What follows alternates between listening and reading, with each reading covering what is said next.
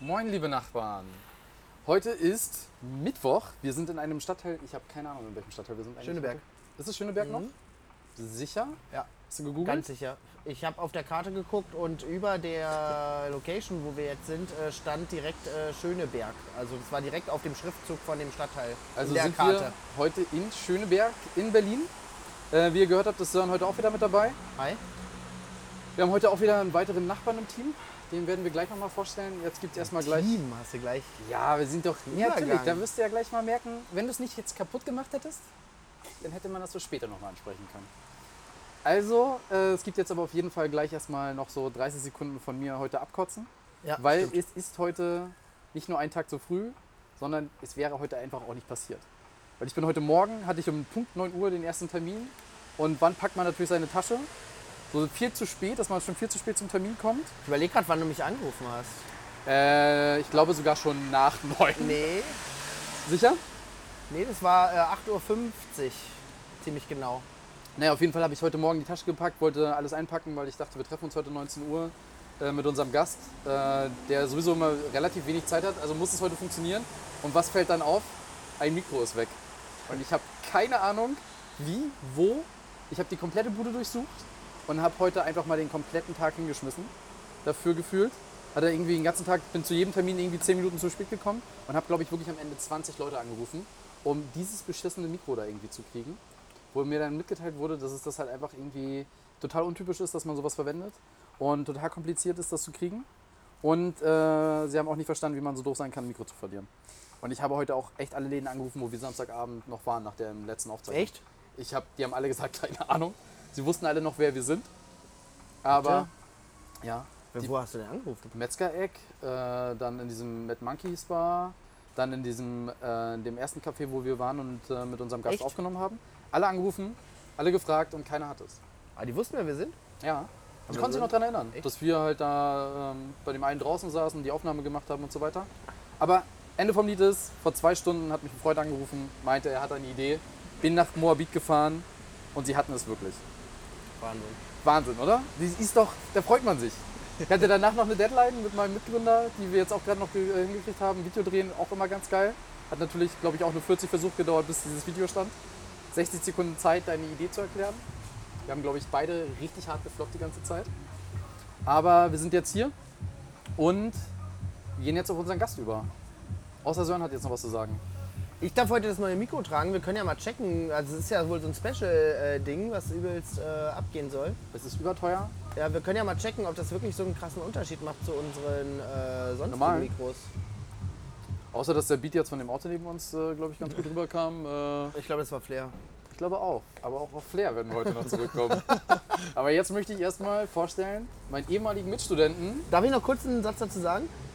Kannst du aber aufhören, mich zu unterbrechen? Nee. Du hattest Deswegen habe ich ja gefragt, ob ich was sagen kann. Ja, aber doch nicht mittendrin.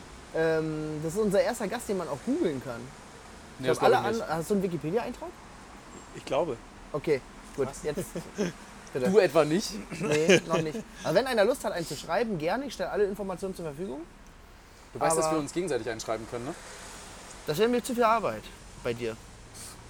Ich meine, meiner wäre oder so ein so? Dreizeiler, aber Ja, LinkedIn oder nimmst du irgendeinen anderen. Aber egal, kommen wir zu unserem Gast. Zu unserem ersten Wikipedia-Gast. äh, Andreas. Ja, Hallo hi. Andreas, schön, dass du da Hallo bist. Hannes, hallo Sören. Ich glaube, wir haben uns wirklich seit dem Studium nicht einmal wieder gesehen. Und ich glaube, ich habe 2012 den Abschluss gemacht an der Beuth. Ja, ich 2013. Also ich glaube, danach war gar nichts mehr. Ne? Du warst Na, dann du, auch warst viel dann, unterwegs. du warst dann auch weg, du warst dann in Bayern, ja, in meiner Heimat eigentlich. Äh, Darüber möchte ich hier nicht sprechen. ganz dunkles Kapitel. Und dann, ja, genau, stimmt. Ich glaube auch. Das ist äh, echt, echt lange her. Man muss dazu sagen, wir haben beide Wirtschaftsingenieurwesen studiert in Berlin. Du bist damals aus Passau, glaube ich, hergekommen. Genau, äh, ja, nee, Passau, Vilshofen an der Donau, mein äh, Geburtsort. Ähm, und Wohnst Steht jetzt, auch auf Wikipedia. 11.03.87 geboren. richtig, Richtig. das okay. stimmt schon mal. das ist schon mal gut. Also, ähm, du wohnst aber jetzt noch in Berlin. Genau, ich wohne jetzt noch in Berlin. Das ist ja geil. Was machst du aktuell? Fragen wir es mal so. Wir fangen mal anders an, äh, bevor wir auf das kommen, warum du bei Wikipedia stehst. Was mache ich aktuell? Ähm, ja, ich ähm, bin selbstständig, äh, halte Vorträge unter anderem. Äh, das hat sicherlich auch was damit zu tun, warum ich auf Wikipedia stehe. Ähm, dann ähm, Was sind die Themen, über die du Vorträge machst? ähm, ganz unterschiedlich, aber es sind in erster Linie Impulsvorträge. Das heißt, ähm, wenn Unternehmen gerade Veränderungen durchmachen oder ähm, ihre Leute motivieren wollen oder vor besonderen Herausforderungen stehen, ähm, zum Thema Umgang mit Rückschlägen, ähm, zum zum Thema Beispiel- Ziele erreichen. Okay. Conti hat ja heute gesagt, dass die 7000 Leute in Deutschland entlassen. Wärst du denn der, der mit Motivation sagt, hey Leute, ihr werdet eine neue Aufgabe finden? Ja, die Frage ist, ob das jetzt der passende Rahmen ist, zu dem ich eingeladen werde. Ähm, da kommt vielleicht dann der, der zweite Part dazu, den ich noch mache. Das ist das Thema äh, Coaching, Okay. äh, systemisches Coaching, 1 zu 1 Coaching, aber auch Team-Coaching. Das heißt, ähm, da liefere ich weniger Input als mehr ähm, aktiver Zuhörer und Mhm. arbeite quasi mit den Klienten an deren individuellen Themen. Das heißt, Cool. wenn da jetzt einer entlassen wird, dann hat er sicherlich individuelle Themen, die ihn gerade äh, brennend beschäftigen. Und dann ähm, äh, unterstütze ich denjenigen dabei genau bei dieser Herausforderung. Ähm, also das ähm, kann sein, dass er sich entwickeln will in eine bestimmte Richtung, dass er eine bestimmte neue Führungsrolle hat Ja. ähm, und da neue Herausforderungen hat oder eben so eine Veränderung, die ihn erstmal auch grundsätzlich so ein Stück weit zurückwirft.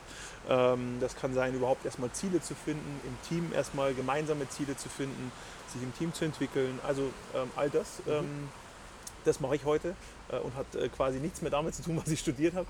Ähm, und äh, genau, habe äh, eine Ausbildung noch als systemischer Coach gemacht, Okay. äh, sodass ich jetzt so in dem Bereich, ähm, genau. Das machst du Fulltime oder hast, machst du noch nebenbei eine Beratung oder irgendwas das anderes? Nee, genau, das mache ich mittlerweile Fulltime. Also äh, ich bin quasi aus einer Beratung Okay. herausgekommen äh, und äh, habe mich damit jetzt komplett äh, selbstständig gemacht. Genau. Wie viele Tage in der Woche bist du da dann unterwegs? Also ist ja bestimmt auch ziemlich aufwendig in der Vorbereitung und sowas, aber du brauchst ja auch schon bestimmt pro Woche mindestens ein, zwei Kunden, oder? Genau, also das ist ganz unterschiedlich. Ähm, äh, letzte Woche war ich jetzt drei Tage weg beim Kunden. Das waren drei Vortragstage quasi. Ähm, dann sind es aber auch einfach mal, ähm, ich mache auch Online-Coachings, also mittlerweile auch ganz nett, dass man da gar nicht mehr diesen großen Reiseaufwand hat. Ähm, gerade die 1 zu 1 Coachings, die gehen meist nur so eine Stunde, eineinhalb Stunden. Ja. Ähm, und ähm, von daher ist das auch, äh, geht das auch teilweise von, vom Büro aus quasi. Ähm, und ja, äh, Thema Teamentwicklung, klar, das passiert dann auch wieder vor Ort. Ähm, aber das ist so, ich- würde sagen, so zwei bis vier Tage pro Woche ist man dann schon, schon unterwegs. Idealerweise, ne? dann, Machst du das Ja. allein oder hast du da jemanden, der dich dabei unterstützt? Also ich mache es grundsätzlich alleine, habe aber Partner quasi, mit denen ich auch ähm, zusammenarbeite, wenn es also um größere Projekte geht. Ähm, Teamentwicklung zum Beispiel auch mit einem ehemaligen äh, Sportkameraden, ähm, der äh, Psychologe ist, mit dem ich also auch äh, da in größere Projekte gemeinsam reingehe. Aber du hast jetzt Ähm. niemanden, der so dein, dein Booking in Anführungsstrichen macht oder deinen Terminkalender verwaltet oder so. Nee, also das mache ich alles selber, beziehungsweise ich habe schon für das Thema Vorträge habe ich Agenturen noch, ähm, mit denen ich da auch zusammenarbeite. Das heißt, wenn die jetzt ähm, über eine Agentur eine Anfrage kriegen, die brauchen einen für das und das Thema, dann denken die idealerweise an mich, fragen mich, ob ich Zeit habe und dann ähm, geht das Angebot raus. Ne? Also das Mhm. auch. Ähm, Du musst aber keine Akquise selber machen. Also du meldest dich jetzt nicht bei irgendeinem Unternehmen und sagst, hey, ich könnte mal einen Impulsvortrag für euch machen, sondern das läuft dann alles über die Agentur. Genau, also das ist gerade zum Thema Vortrag, ist es halt jetzt auch nicht so, ne, da willst du jetzt selber auch nicht rausgehen und sagen, Ja. übrigens, ich halte gute Vorträge. Ähm, ich hatte jetzt einen schönen Vortrag bei Gedankentanken, das ist eine Plattform, die äh, Persönlichkeitsentwicklung in erster Linie äh, intensiv äh, vorantreibt und ähnlich wie TED Mhm. ähm, quasi einen Speaker auf die Bühne bringt, wo du so 18 Minuten Zeit hast für einen Vortrag. Und das ist sicherlich auch so ein Thema, ähm, was ähm, dann helfen kann für Akquisetätigkeiten, weil die Kunden natürlich auch mal ein Video sehen, äh, so ein Ausschnitt aus so einem Vortrag. Ähm, wie gesagt, es sind unterschiedliche Themen, aber ähm, da konnte ich zumindest ein Thema mal äh, so ein Stück weit anteasern und ähm, das ist sicherlich hilfreich dafür. Aber du wirst in der Regel von Kunden gebucht zu einer schon bestehenden Veranstaltung als Redner. Und ist es jetzt noch nicht so oder ist es geplant, dass du auch einfach äh, dein Programm machst und aber da äh, Leute Tickets kaufen können oder dass du das irgendwie so auf die Bühne bringst? Also aktuell ist es genau wie du sagst, bin ich bei Firmen und werde eingeladen zu einem, entweder ist es also ganz viel so Jahresauftaktveranstaltungen oder jetzt ähm, zum Ende des Jahres nochmal ähm, irgendwie ähm, die letzten Reserven ne? oder jetzt wollen wir nochmal irgendwie zum Ende äh, Gas geben oder es haben, sind Veränderungen einfach grundsätzlich und die haben eine gemeinsame Veranstaltung ähm, im Unternehmen oder eben außerhalb, dass sie sich treffen, Vertriebsleute, also durch die Bank eigentlich alles, auch alle Branchen ähm, und noch ist es nicht so, dass ich selber quasi Events veranstalte und die Leute dort Tickets kaufen. Okay. Wer weiß, was da noch kommt, aber ist aktuell äh, nicht das, was ich mache.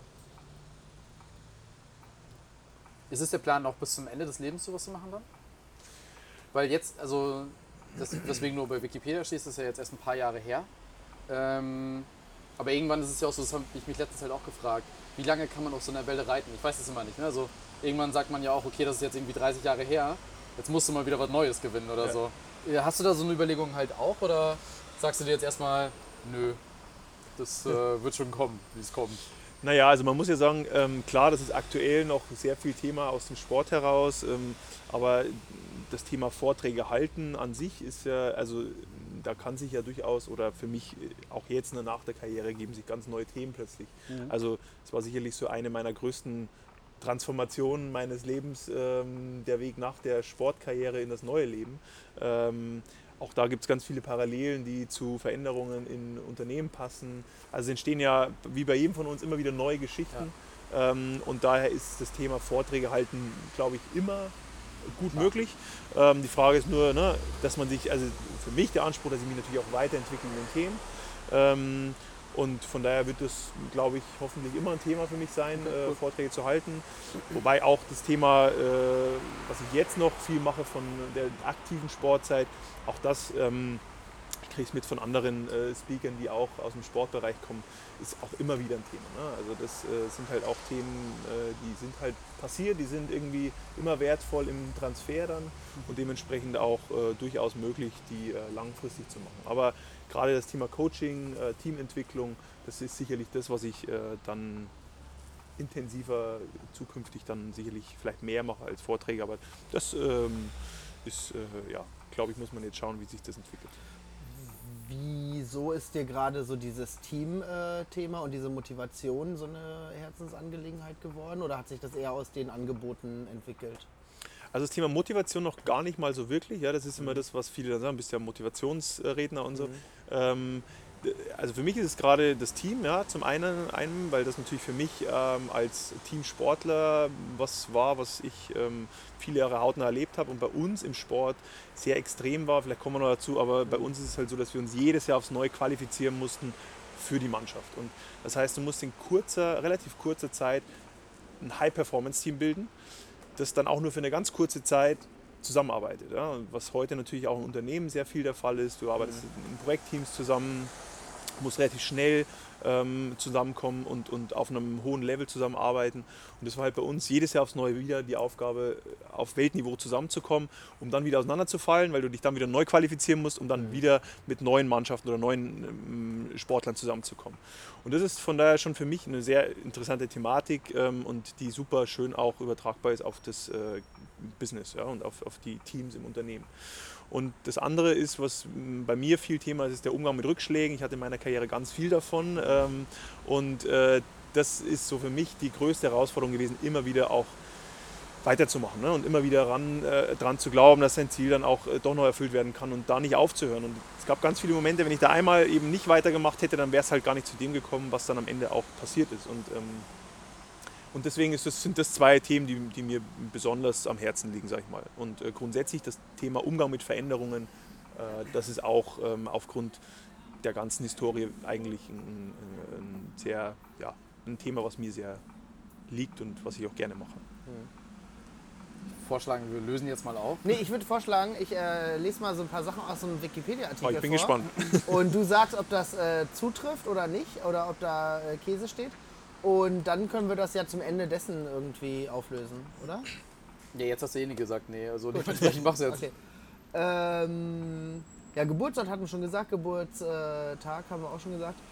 Dann Größe 1,96. Du bist doppelt so groß wie Hannes und ich zusammen. Ja, stimmt, ja. Also, nee, stimmt, dass ich 1,96 bin. Das andere, Das andere stimmt leider auch. ja. Das, den Rest überspringe ich mal. Na super. Ähm, nee, ich, ich komme jetzt mal. Äh, Olympiamedaille einmal Gold, WM-Medaille einmal Gold, EM-Medaille zweimal Gold, U23-Medaille einmal Bronze, Weltcup-Medaillen sechsmal Gold. Ja, Trifft so. das kommt hin. Ähm, Silber, Olympia, Hat Fehlt noch. gefehlt, ne? ja, Was? Olympische Silbermedaille fehlt noch. Das war Ach quasi so, mein einmal, Abschluss einmal Gold, 2016. einmal Silber. Sorry, das habe ich überlesen. Und WM-Medaille ist auch einmal Gold, einmal Silber. Ja, ja Silber sagen, Silber ist, ey, ganz ehrlich, Das Zweiter, interessiert ja ne? auch keinen. Zweiter ist halt nicht Erster. Zweiter ist der erste So Verlierer. ist das, ja. Ähm, Studien an der Beuth Hochschule für Technik in Berlin. ja. 92 Kilo. Also gestartet habe ich in Bayern mit dem Studium, bin dann nach Berlin. Okay. Aber, genau, Aber auch wegen dem Sport, ne? genau, wegen dem Sport. Warum steht dein Gewicht in einem Wikipedia-Artikel? Spielt das eine Rolle? Vor allem ist das noch aktuell. Die Frage ist, wie viel steht da? Ja, 92. 92. Ja. Ähm, ja, ungefähr. Wirklich? Jetzt weniger Muskelmasse und so. Also wollte gerade sagen, Gewicht das- ist ähnlich Das hätte mich nämlich nachher auch nochmal interessiert, wie sich das so dann im Leben verändert, wenn man danach dann. Also es sind jetzt so, glaube ich, 93, aber das Verhältnis zwischen Ah, schon dick. schon dick. Für die Größe. Ja. Ähm, dann 2012 Gold in London, Olympia. Silber 2016 in Rio. Weltmeisterschaften äh, Gold 2011 in Bled. Mhm, Liest du das jetzt nochmal alles vor? Also wir hatten ja gerade Na, die es Anzahl, geht ja oder? darum, wo. Das Ja, auch komm, es- interessant. Ähm, 2014 Silber in Amsterdam, ich mache jetzt einfach schnell. Europameisterschaft Gold in Belgrad 2014, Brandenburg äh, 2016 Gold. Mhm. Dann Weltcup einmal 2011 in München Gold, 2011 in Hamburg Gold, 2011 in Luzern Gold, 2012 in Belgrad Gold. Also für alle anderen Leute, die jetzt keine in Lust mehr haben Luzern, zuzuhören, schaltet einfach in 14. 30 Sekunden wieder ein. Äh, auch in Luzern, 16 in Posen und Bronze U23 in, kann ich nicht aussprechen, Äh, Racice. Racice. Okay. Genau, Okay, glaube ich, war das. so, Schön. das ist das, was aus Ich Wikipedia. möchte jetzt mal sagen, schön, dass Sören lösen, äh, lesen kann. Das freut mich, dass das hier noch so gut läuft. Ähm, du bist wegen deinem Sport nach Berlin gekommen. Warum? Warum? Ähm, ja, also ich habe damals schon aufgehört mit dem Sport tatsächlich. Ich habe zwei Semester Wirtschaftsingenieurwesen in Bayern studiert. Dann ähm, bin ich da an meine Grenzen im Sport gestoßen, weil ich alleine trainiert habe. Der Trainer zweimal die Woche vielleicht noch da war, kaum Trainingsgruppe da gewesen. Also es war relativ klein, hat sich ein bisschen reduziert alles. Dann schrumpft natürlich dementsprechend auch die Motivation. Habe dann doch noch weitergemacht und irgendwann habe ich für mich irgendwie dann versucht, das Studentenleben zu genießen und dann habe ich festgestellt, hm, irgendwie habe ich doch noch Bock, da mehr draus zu machen. Habe dann, also es ist auch eine längere Geschichte, aber am Ende ähm, waren da sicherlich auch ein paar Mentoren in meinem Leben, die, sag ich mal, dafür äh, auch oder die mich äh, dazu gebracht haben zu sagen, okay, mach weiter, das könnte noch mehr werden, da könnte noch was passieren im Sport. Und ähm, dann hat das nochmal ein Jahr gedauert und dann habe ich mich dazu entschlossen, okay, ich ähm, mache das wirklich, ich ähm, gehe nochmal mehr in den Sport rein, ich ziehe um, ich muss dafür woanders hin. Ähm, dann habe ich Berlin ausgewählt und habe da mein Studium, musste wieder im ersten Semester beginnen übrigens, ja. Ähm, Ich kann mich noch ein erinnern. zurückgeworfen hat. Okay. Das war schade, äh, trotz Bachelor-System, also das ist auch eine Ja, aber du weißt ja selber, dass vielleicht, aber in Bayern nichts können. Also dementsprechend hat Berlin genau, das muss man auch dazu sagen, von Bayern nach Berlin, Ja. ja, nicht andersrum. Das Berliner Bildungssystem hat einfach gesagt, das kann nicht hinhauen, weißt du? Ähm, wann hast du mit dem Sport eigentlich angefangen? Also wenn du jetzt sagst, wie alt warst du, als du nach Berlin gekommen bist? Wie alt war ich da? Ähm, wann haben wir uns denn, äh, 2008 haben wir uns kennengelernt. genau, und jetzt haben wir 2019 und ich bin 32. Jetzt sollten wir Also- rückwärts rechnen, also für alle Zuhörer. ein bisschen über 20, ja. Und da hattest du deine Karriere quasi schon im Sport beendet. Du Da hast ich- danach noch Gold gewonnen. Da habe ich quasi schon, genau, da habe ich äh, aufgehört mit dem Sport und habe dann hier in Berlin wieder angefangen eigentlich, mehr oder weniger. Ja, also es war so eineinhalb Jahre Gezielt Pause. oder durch Zufall? Nee, dann eben gezielt. Also Okay. dann war ja ganz bewusst, ich will noch mal mehr aus dem Sport machen und habe mir dann eben Berlin ausgesucht, weil ich dann noch eine andere Disziplin gerudert bin. Das war nach einem, halb, nach einem Jahr auch wieder die falsche Entscheidung, weil eigentlich hätte ich dann nach Dortmund äh, gemusst, ja, weil ich dann die Disziplin gewechselt habe. Also es waren dann ganz viele Themen, die da zusammengekommen sind, die mich dann auch erstmal wieder zurückgeworfen haben. Schlussendlich ist es dann eben eine Disziplin geworden, die in Dortmund ansässig ist. Äh, Da sitzt der Deutschlandachter, da sitzt ähm, die Riemen-Disziplin quasi im Rudern, das Rudern mit einem Ruder. Und äh, genau, und dementsprechend ähm, war es dann so, dass ich halt von Berlin und also dass ich viel nach Dortmund gependelt bin. Also das hat dieser Umzug dann auch wieder nicht so richtig funktioniert, um ähm, mehr vor Ort zu sein, was eigentlich der Plan war. Ähm, und ja, für alle tauben Nüsse, die nicht richtig zugehört haben, die Sportart ist übrigens Rudern. Genau, jetzt sind wir bei der Sportart angekommen. Ähm, aber du hast, ich kann mich daran erinnern, dass du mal erzählt hast, du hast relativ spät erst mit dem Sport angefangen, oder? Ja, ich habe ähm, ich hab mit 15 Jahren mit dem Rudersport angefangen tatsächlich. Und hast Genau, dann mit also- 18, 19 gesagt, oh, das wird erstmal nichts mehr?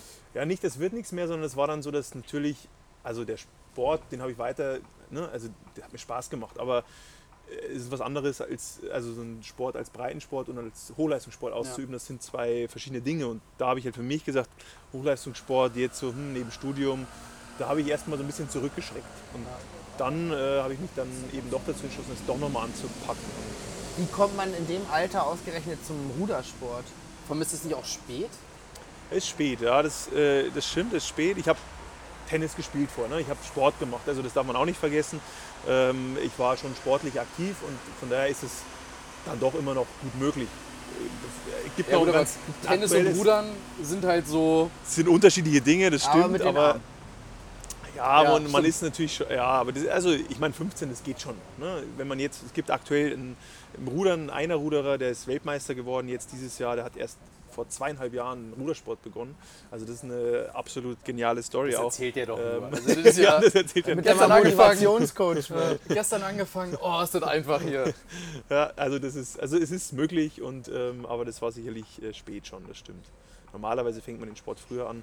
Rudern ist es geworden ähm, über die Schule. Da gab es damals so einen Schnupperkurs da in Bayern. Mein Bruder hat dann schon gerudert und irgendwie kam das dann dazu, dass ich gesagt habe, Okay, also irgendwie habe ich da jetzt nicht so äh, in, da reingedrängt, so nach dem Motto, hier mach das mal und werd mal erfolgreich, sondern Nee, gar nicht. Also das ist bei uns in Bayern sowieso so nicht gewesen. Ja, da ist das alles ein bisschen entspannter, da ist es auch alles mehr mit Spaß verbunden. Wenn ich das hier teilweise dann in dem Altersbereich vergleiche, ähm, dann ist das schon auch nochmal eine andere Herangehensweise an den Sport und, und ähm, so habe ich den Spaß da auch nie verloren. Es war für mich eine richtige Herangehensweise, ähm, so wie ich damals mit dem Sport aufgewachsen bin. Okay. Das ist ja jetzt, also sagen wir, ist ja eine Randsportart, ehrlich gesagt. Ne? Ja, das ist ja ja, jetzt nicht ja. so der. Be ich habe es damals immer alles geguckt, wenn du irgendwie war, äh, im Fernsehen zu sehen warst. Kann mich auch noch an Olympia erinnern. Ähm, aber du musst ja schon Bock haben auf diesen Sport, um diese Leistung halt einzugehen und das alles mitzumachen, weil rentabel ist es am Ende des Tages ja auch nicht für dich gewesen, oder? Also rein finanziell, Finanziell gesehen. gesehen sicherlich nicht, nee, genau. Aber quasi das Menschliche oder was hat dich wirklich motiviert, in diesen Sport so massiv reinzugehen, dass du sagst, du verzichtest halt, also ich würde jetzt nicht sagen, dass du auf Studenten verzichtet hast, aber es ist ja schon Ah. auf jeden Fall einige Rückst äh, du musst es halt zurückstecken. Ja. Wenn ich morgens noch gepennt habe, da weiß ich, warst du wahrscheinlich schon auf dem Wannsee und warst schon eine Stunde rudern. Ja. Das muss ja irgendeinen Grund haben, dass dich das wirklich, dass du so Bock drauf hattest, das halt zu machen. Also wenn du gepennt hast, habe ich wahrscheinlich schon die zweite Einheit weg. Bin aber auch, so äh, das kann sein. Wahrscheinlich bin da jetzt nach Hause gekommen. genau. Nee, Quatsch. Ähm, ja, was mich, also ich glaube, wie in allen Bereichen, ne, es hat mir halt unfassbar Spaß gemacht. Also ich habe die Sport halt einfach super genossen, genieße die immer noch. Also es ist einfach, wenn du auf dem Wasser unterwegs bist, in der freien Natur, das Boot mit deiner eigenen Körperkraft bewegst, das war so das, was mich fasziniert hat. Wenn du dann auch noch in der Mannschaft ruderst und merkst, wie so ein Boot läuft, durch gemeinsames Zusammenarbeiten, durch wirklich ähm, Harmonie, die auch im Boot Ja. erstmal da ist. Ähm, die ist nicht immer außerhalb da, aber im Boot versucht man das zumindest rudertechnisch dann zu erzeugen.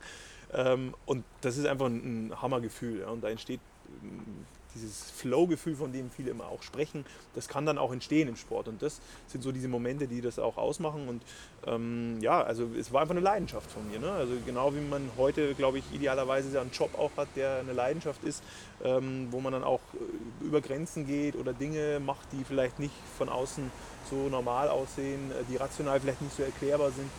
Das war für mich halt der, der Spaß an der Sportart. Ich glaube bei einem Job, um es kurz mal runterzubrechen, aber ist ja schon so, du kannst ja in der Regel davon leben.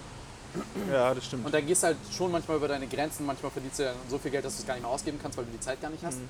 Aber bei dem Job war es, äh, bei dem Sport war es ja jetzt nicht so, dass egal wie viel Mühe du dir gegeben hättest, du hättest davon ja nicht leben können. Ich würde noch eins nehmen. Ich nehme auch noch eins. Also der Sportler hat noch. Dankeschön. Äh, weißt du, was ich meine? Also ist ja nochmal was anderes. Also ich finde es immer beeindruckend bei solchen Sportarten. Du kannst da finanziell eigentlich nicht Mhm. von leben. Ich, also du hattest na- natürlich irgendwelche Benefits dadurch gekriegt, Ja. ähm, warst aber die ganze Zeit unterwegs, warst immer früher wach als wir, musstest, glaube ich, immer viel mehr Zeit reinstecken. Ähm, Studium hattest, musstest du ja auch teilweise, äh, dich, musstest Klausuren zu einer anderen Zeit schreiben, als ja nicht gepasst hat, weil ein Event oder sonstiges war. Du steckst ja die ganze Zeit zurück und kriegst am Ende ja nicht wirklich Fame und auch kein Geld. Das ist ja wirklich eigene Motivation, um halt sowas zu machen.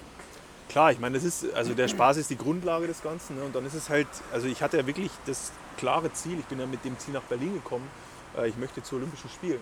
Und, ähm, Auch mit dem Ziel zu gewinnen?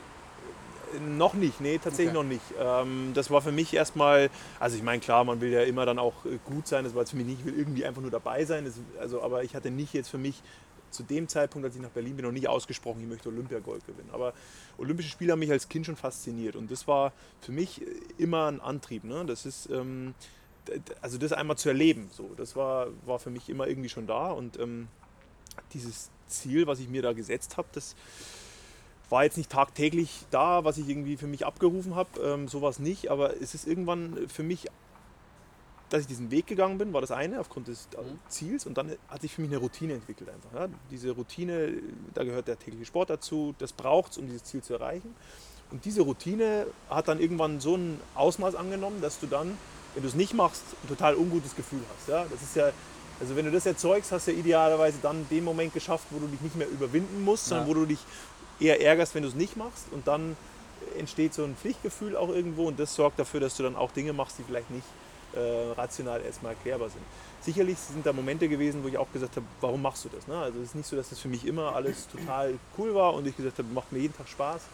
Ich habe mich ganz oft gefragt, warum machst du das, warum tust du dir den Stress an, warum Klausuren nachschreiben, warum irgendwie eben nicht äh, das normale Studentenleben haben, warum kaum zu Hause sein, warum die Freunde nicht sehen, äh, die Freunde teilweise einfach nicht sehen. Also das durchaus, ähm, aber es war eben immer dieser Antrieb da, ich will da irgendwo hin. Und ähm, ähnlich wie wenn du jetzt heute dein Startup hast, da willst du ja auch wohin und da machst du ja auch äh, täglich Dinge, die ähm, auch mal äh, nicht immer Spaß machen, aber die gehören eben dazu, um möglicherweise dahin zu kommen. Ich habe aber auch kein Privatleben und keine Freundin, also dementsprechend.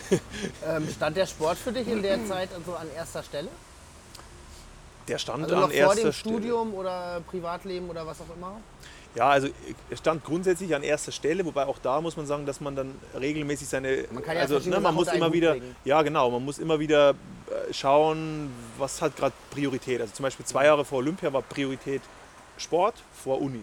So, ne? das, Danach, zwar, also nach Olympia war für mich, ich habe ja dann nochmal weitergemacht, war für mich erstmal Uni wieder Priorität. Der Sport ähnlich hoch, aber eben wichtiger war mir, dass ich in der Uni vorankomme, um dann danach wieder die, die Prio auf den Sport zu legen. Also so wie wir es auch, glaube ich, alle immer wieder machen, äh, idealerweise, dass wir schauen, was will ich, wo will ich hin, wo setze ich die Prioritäten ähm, und dann entscheiden. Ne? Und ähm, äh, für mich klar war privat auch immer ganz oben angesiedelt und das war natürlich oft auch ein Thema, dass ich dann den Sport plötzlich mal drüber gestellt habe. Aber da merkst du dann relativ schnell das Echo vom, äh, vom Umfeld ähm, und dann musst du halt auch für dich entscheiden, gehst du jetzt da weiter oder nicht. Und das ist immer so ein Abgleichen von seinen eigenen Werten auch irgendwie und von seinen eigenen Zielen. Ähm, ja. Ich kann mich daran erinnern, du bist ja damals im Zweier erst gewesen, oder? Ja, genau. Also, ich, ähm, also der Zweier ist immer die Grundlage, um sich überhaupt erst zu qualifizieren für Okay. größere Teams. Ähm, aber ich war tatsächlich bei meiner ersten A-WM, bei der Männer-WM, war ich im Zweier unterwegs, genau. Wie kommt man denn in die Nationalmannschaft, ins Olympiateam und so? Äh, wie läuft das dann ab? Also du qualifizierst dich über einen Zweier und dann? Genau, also äh, es gibt verschiedene Tests. Die Saison geht meist im Oktober los und dann geht es erstmal so mit einem erweiterten Kreis ne, von mindestens 24 Leuten in die verschiedenen Trainingslager. Also du musst dich auch schon erstmal für die Trainingslager qualifizieren quasi.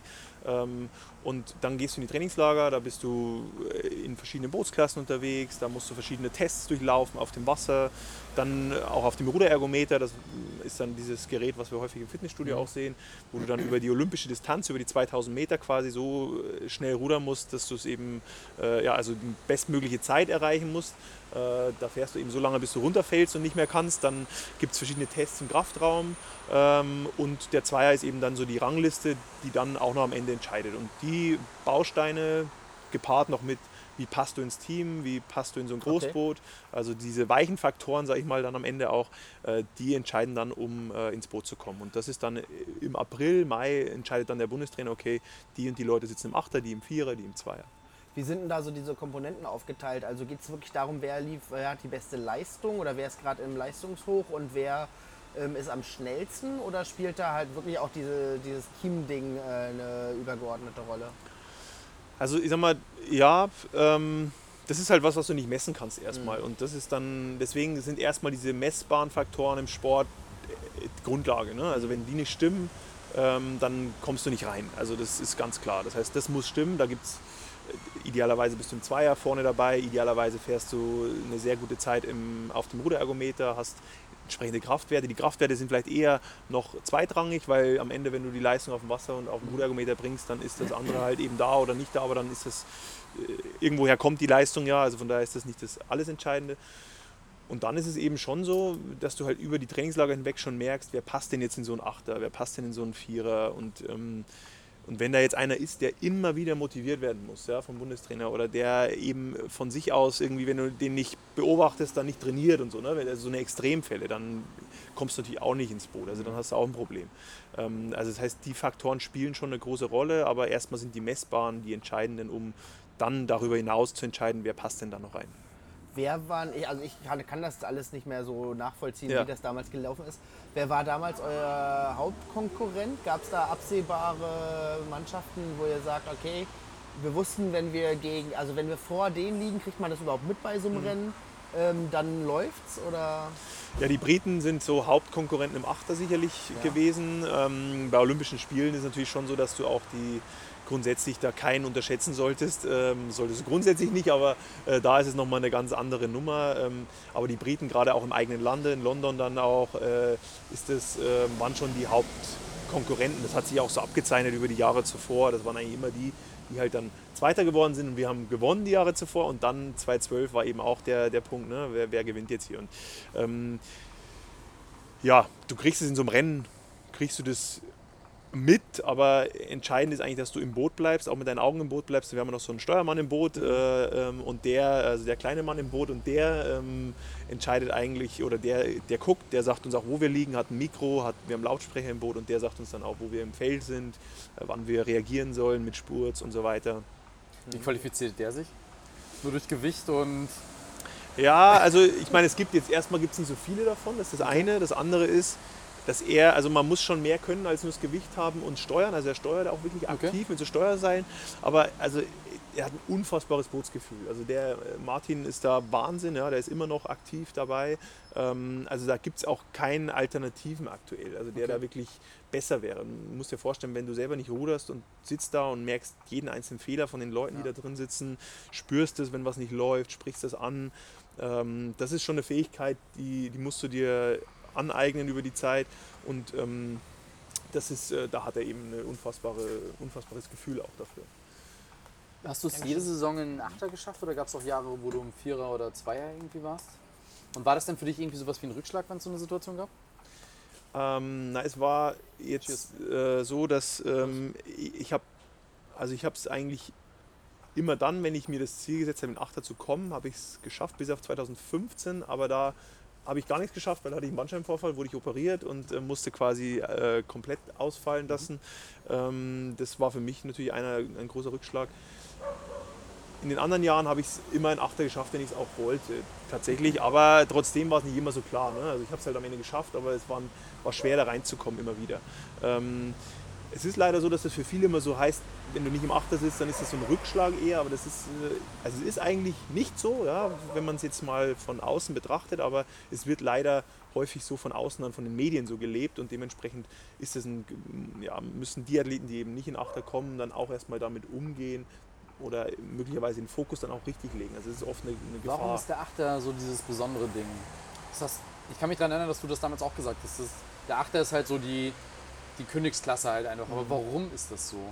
Ich verstehe das immer gar nicht. Ja, es ist, hat sich aus der Historie so entwickelt. Ne? Es gibt, äh, weiß nicht, Karl Adam ist so einer der Trainerlegenden, auch ähm, äh, deutschen Trainerlegenden, der äh, viel im Sport entwickelt hat und der unter anderem auch äh, damals schon den, den Deutschland-Achter so ein bisschen mit begründet hat. Und äh, der Achter war sehr erfolgreich in all den Jahren. Ähm, und äh, ich glaube auch grundsätzlich dieses Bild von außen, wenn du so acht Leute siehst, die ja wie so ein also wie eine Maschine funktionieren, die gemeinsam arbeiten, die meist auch dann noch irgendwie groß sind und irgendwie äh, da, ja, weiß nicht, es ist, es ist glaube ich von der Wirkung her ähm, nochmal ein interessanteres Bild als vielleicht eine andere Bootsklasse. Wobei ich das als Ruderer so nicht empfinde, aber ähm, das ist ähm, von außen betrachtet wurde das über die Jahre durch die Medien auch einfach, glaube ich, dann so aufgebaut. Ne? Also das ist äh, aus der Historie heraus, weil der immer schon sehr erfolgreich war und dann eben dieses Gesamtbild, weil es so ein Achter abgibt. Kommt man in den Vierer, wenn man es nicht in den Achter schafft? Das klang jetzt gerade so, so äh, im Vorfeld. Genau, also, also der Achter ist meist, da sitzen, der Bundestrainer will die Besten, die aus seiner Sicht die Besten sind, erstmal in Achter haben. Mhm. Und dann äh, sind da eben noch sechs weitere Plätze, der Vierer und der Zweier und da hast du eben auch noch die Chance da reinzukommen. Gibt es keinen Eizer? Ja, den einer gibt es auch, aber das ist dann die andere Disziplin, das ist das Ruder mit zwei Ruder, Okay. während wir das ja mit einem machen. Okay. Und ähm, genau, und das heißt, äh, wenn du dann eben auch gut bist, ja, dann kommst du eben in den Vierer oder in den Zweier. Aber es ist alles ein ähnliches Niveau. Also äh, ist jetzt nicht der brutale Sprung vom Vierer in den Achter oder so, sondern es ist eben, ja, es sind eben ein paar Faktoren, die da noch eine Rolle spielen. Und äh, Wie entscheidet sich, wo du im Achter sitzt? Das habe ich mich auch immer gefragt. Also, was ist der Grund, warum du jetzt beispielsweise am Platz 5 oder so sitzt oder am Platz 3? Also es ist ja erstmal so, dass du nur vier Plätze quasi hast, also weil jeder nur ein Ruder in der Hand hat. Das heißt, du hast eine Seite, auf die bist du spezialisiert. Ähm, und dann gehen wir grundsätzlich davon aus, dass jeder jede Position rudern sollte, diese vier Positionen.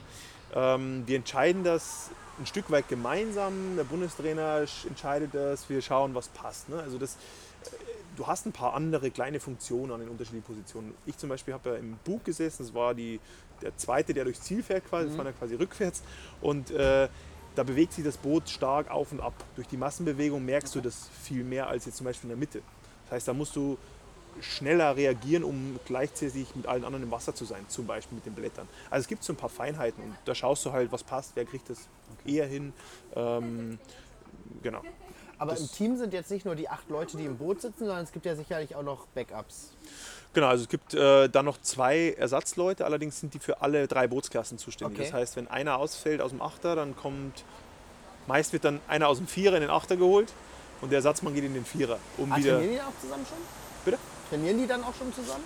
Ja, also wir, genau, wir trainieren ja über die ganze Saison hinweg zusammen. Das heißt, wir probieren da verschiedene Achter aus. Wir rudern da mit zwei, drei Achtern teilweise in den Trainingslagern.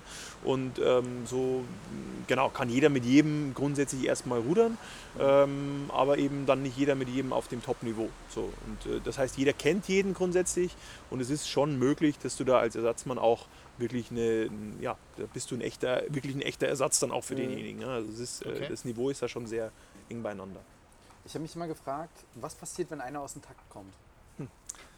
Es, ist, es sieht immer ziemlich brutal aus, weil ihr wirklich schon einen Schlag drauf habt. Ihr seid wirklich in einem Tempo. Wenn da einer ausbricht, wenn man selber mal rudert und du merkst ja, wie schnell kriegst du so ein, so ein Paddel mal ins Gesicht. Was passiert dann? Hattest du das schon mal? Also, dass das dann wirklich. Weil ich kann mir vorstellen, das ist ganz schön schmerzhaft. Also das ist gefährlich tatsächlich im Achter. Es, man sagt ja, wenn man aus dem Takt kommt, ist es ja meistens, wenn man einen Krebs fängt. Das heißt, wenn du also im Wasser so verhakst, dass du äh, hängen bleibst und Ja. damit das Blatt sich verkantet. Und das kann halt im schlimmsten Fall dazu führen, dass du rauskatapultiert wirst aus diesem Boot, ja? ähm, wenn du da blöd hängen bleibst. Also es kann auch gefährlich enden. So richtig aus dem Takt kommen, das kann halt dann passieren, wenn du auch echt schwach bist schon. Ne? Wenn du halt deine Energie einfach verlierst, weil das Rennen einfach anstrengend ist, dass du dann nicht mehr so richtig idealerweise, also nicht idealerweise, sondern dass du Ja. nicht mehr so richtig hinterherkommst.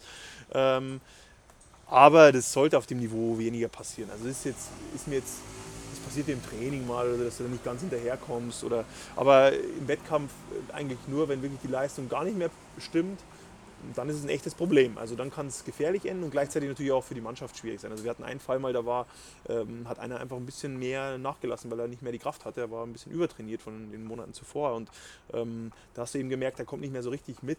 Und da muss der Steuermann das aber auch spüren und muss dann eben schauen, okay, dann können wir den Endspurt jetzt so nicht mehr fahren, weil du kannst Okay. eben das nur gemeinsam machen. Ne? Also wenn da einer nicht mehr richtig kann, dann hast du halt ein Problem im Boot. Also dann verlierst du das ganze gesamte Ja. Boot den Rhythmus und dann, ja, Wie lang ist nochmal die Distanz? Sorry. 2000 Meter, 2 2000 Meter. Kilometer. Zwei Kilometer. Du bist ja jetzt relativ groß. Ist das irgendwie hinderlich oder förderlich fürs Rudern? Oder? Das ist förderlich, weil du natürlich äh, größere Hebelverhältnisse hast und entsprechend kannst du mit einem Schlag schon viel mehr auch an äh, Schlag abgreifen, ja, zum Beispiel. Also das ähm, ist förderlich, wenn du größer bist. Ah, du hast mehr Masse im Boot dann. Ja, gut, wir sind ja Schwergewichtsruderer. Ähm, also es gibt auch Leichtgewichtsrudern, aber wir sind äh, im Schwergewichtsbereich unterwegs gewesen und da ist grundsätzlich die Masse, also die Masse sollte immer im Verhältnis zur Leistung stehen. Also Mhm. das ist das Entscheidende. Ähm, ich war immer relativ leicht mit 92 Kilo, so wie du es im Wikipedia-Eintrag gelesen hast.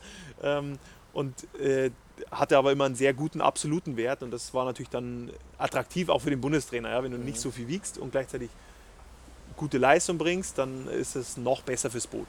Klar. Okay. Jetzt kommen wir mal zu den, den coolen Sachen. genau. Wie war das Gefühl, als du nominiert wurdest für die Olympischen Spiele? Weil das war ja so ein bisschen schon, hat man ja jetzt rausgehört, war ja dein Ziel am Ende des Tages. Warst du in der, Zeit, also du musst ja unglaublich nervös gewesen sein, oder? Zu der Zeit, als du dich da, das muss ja die entscheidende Saison gewesen sein.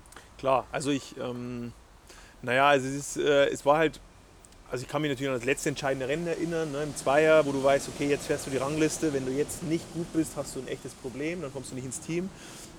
Ich habe dann mit meinem Zweierpartner dieses Rennen gewonnen, also deutscher Meister im Zweier geworden, das war natürlich beste Voraussetzung äh, und ähm, ich, ich, also da war ich unfassbar erleichtert. Ähm, gleichzeitig ist es so, dass du da relativ schnell den Schalter umlegst. Also das ist, ähm, ist mir im Nachgang vor allen Dingen aufgefallen, wie wenig du die kleinen Erfolge genossen hast und wie schnell du wieder in das nächste Ziel reingerutscht bist. Ne? Also was auch gut ist im Leistungssport, ähm, aber manchmal sicherlich auch ein bisschen extrem ist. Also ich habe dieses Rennen gewonnen mit meinem Zweierpartner zusammen. Klar, dann kann ich mich, da gibt es ein, zwei Videos, wo du Interviews hast, wo du natürlich merkst, krass, der Typ ist erleichtert, der freut sich, da geht es jetzt Richtung Olympia, Hammer.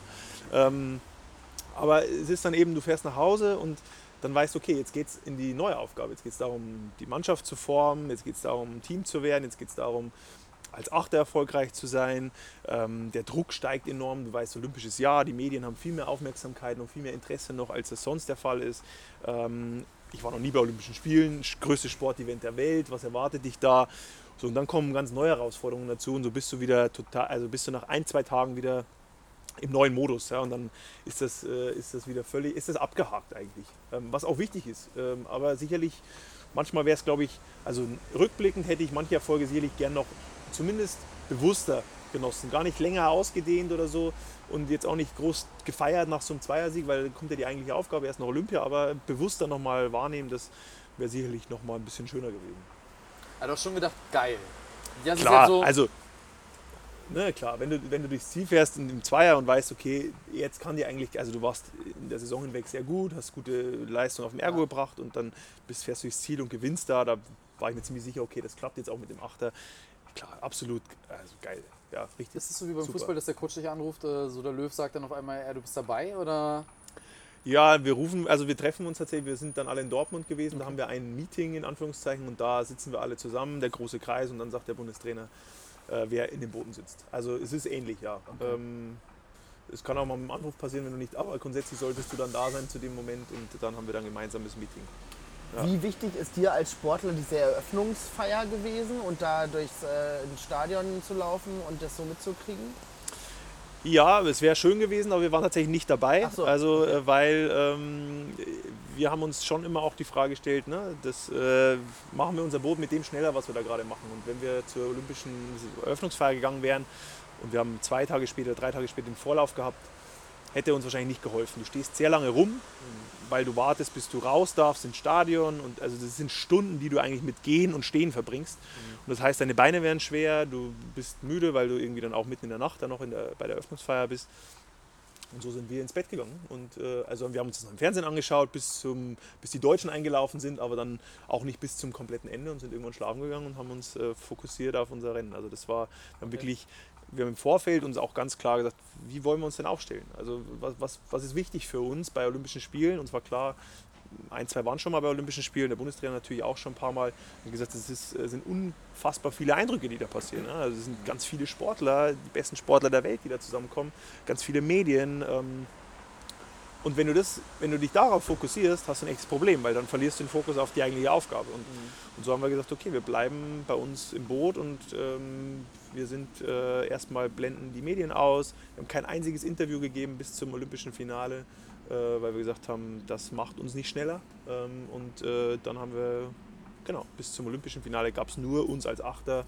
Ähm, keine Medien lesen, keine Nachrichten lesen. Ne? Also das war Wie viele Tage waren das dann?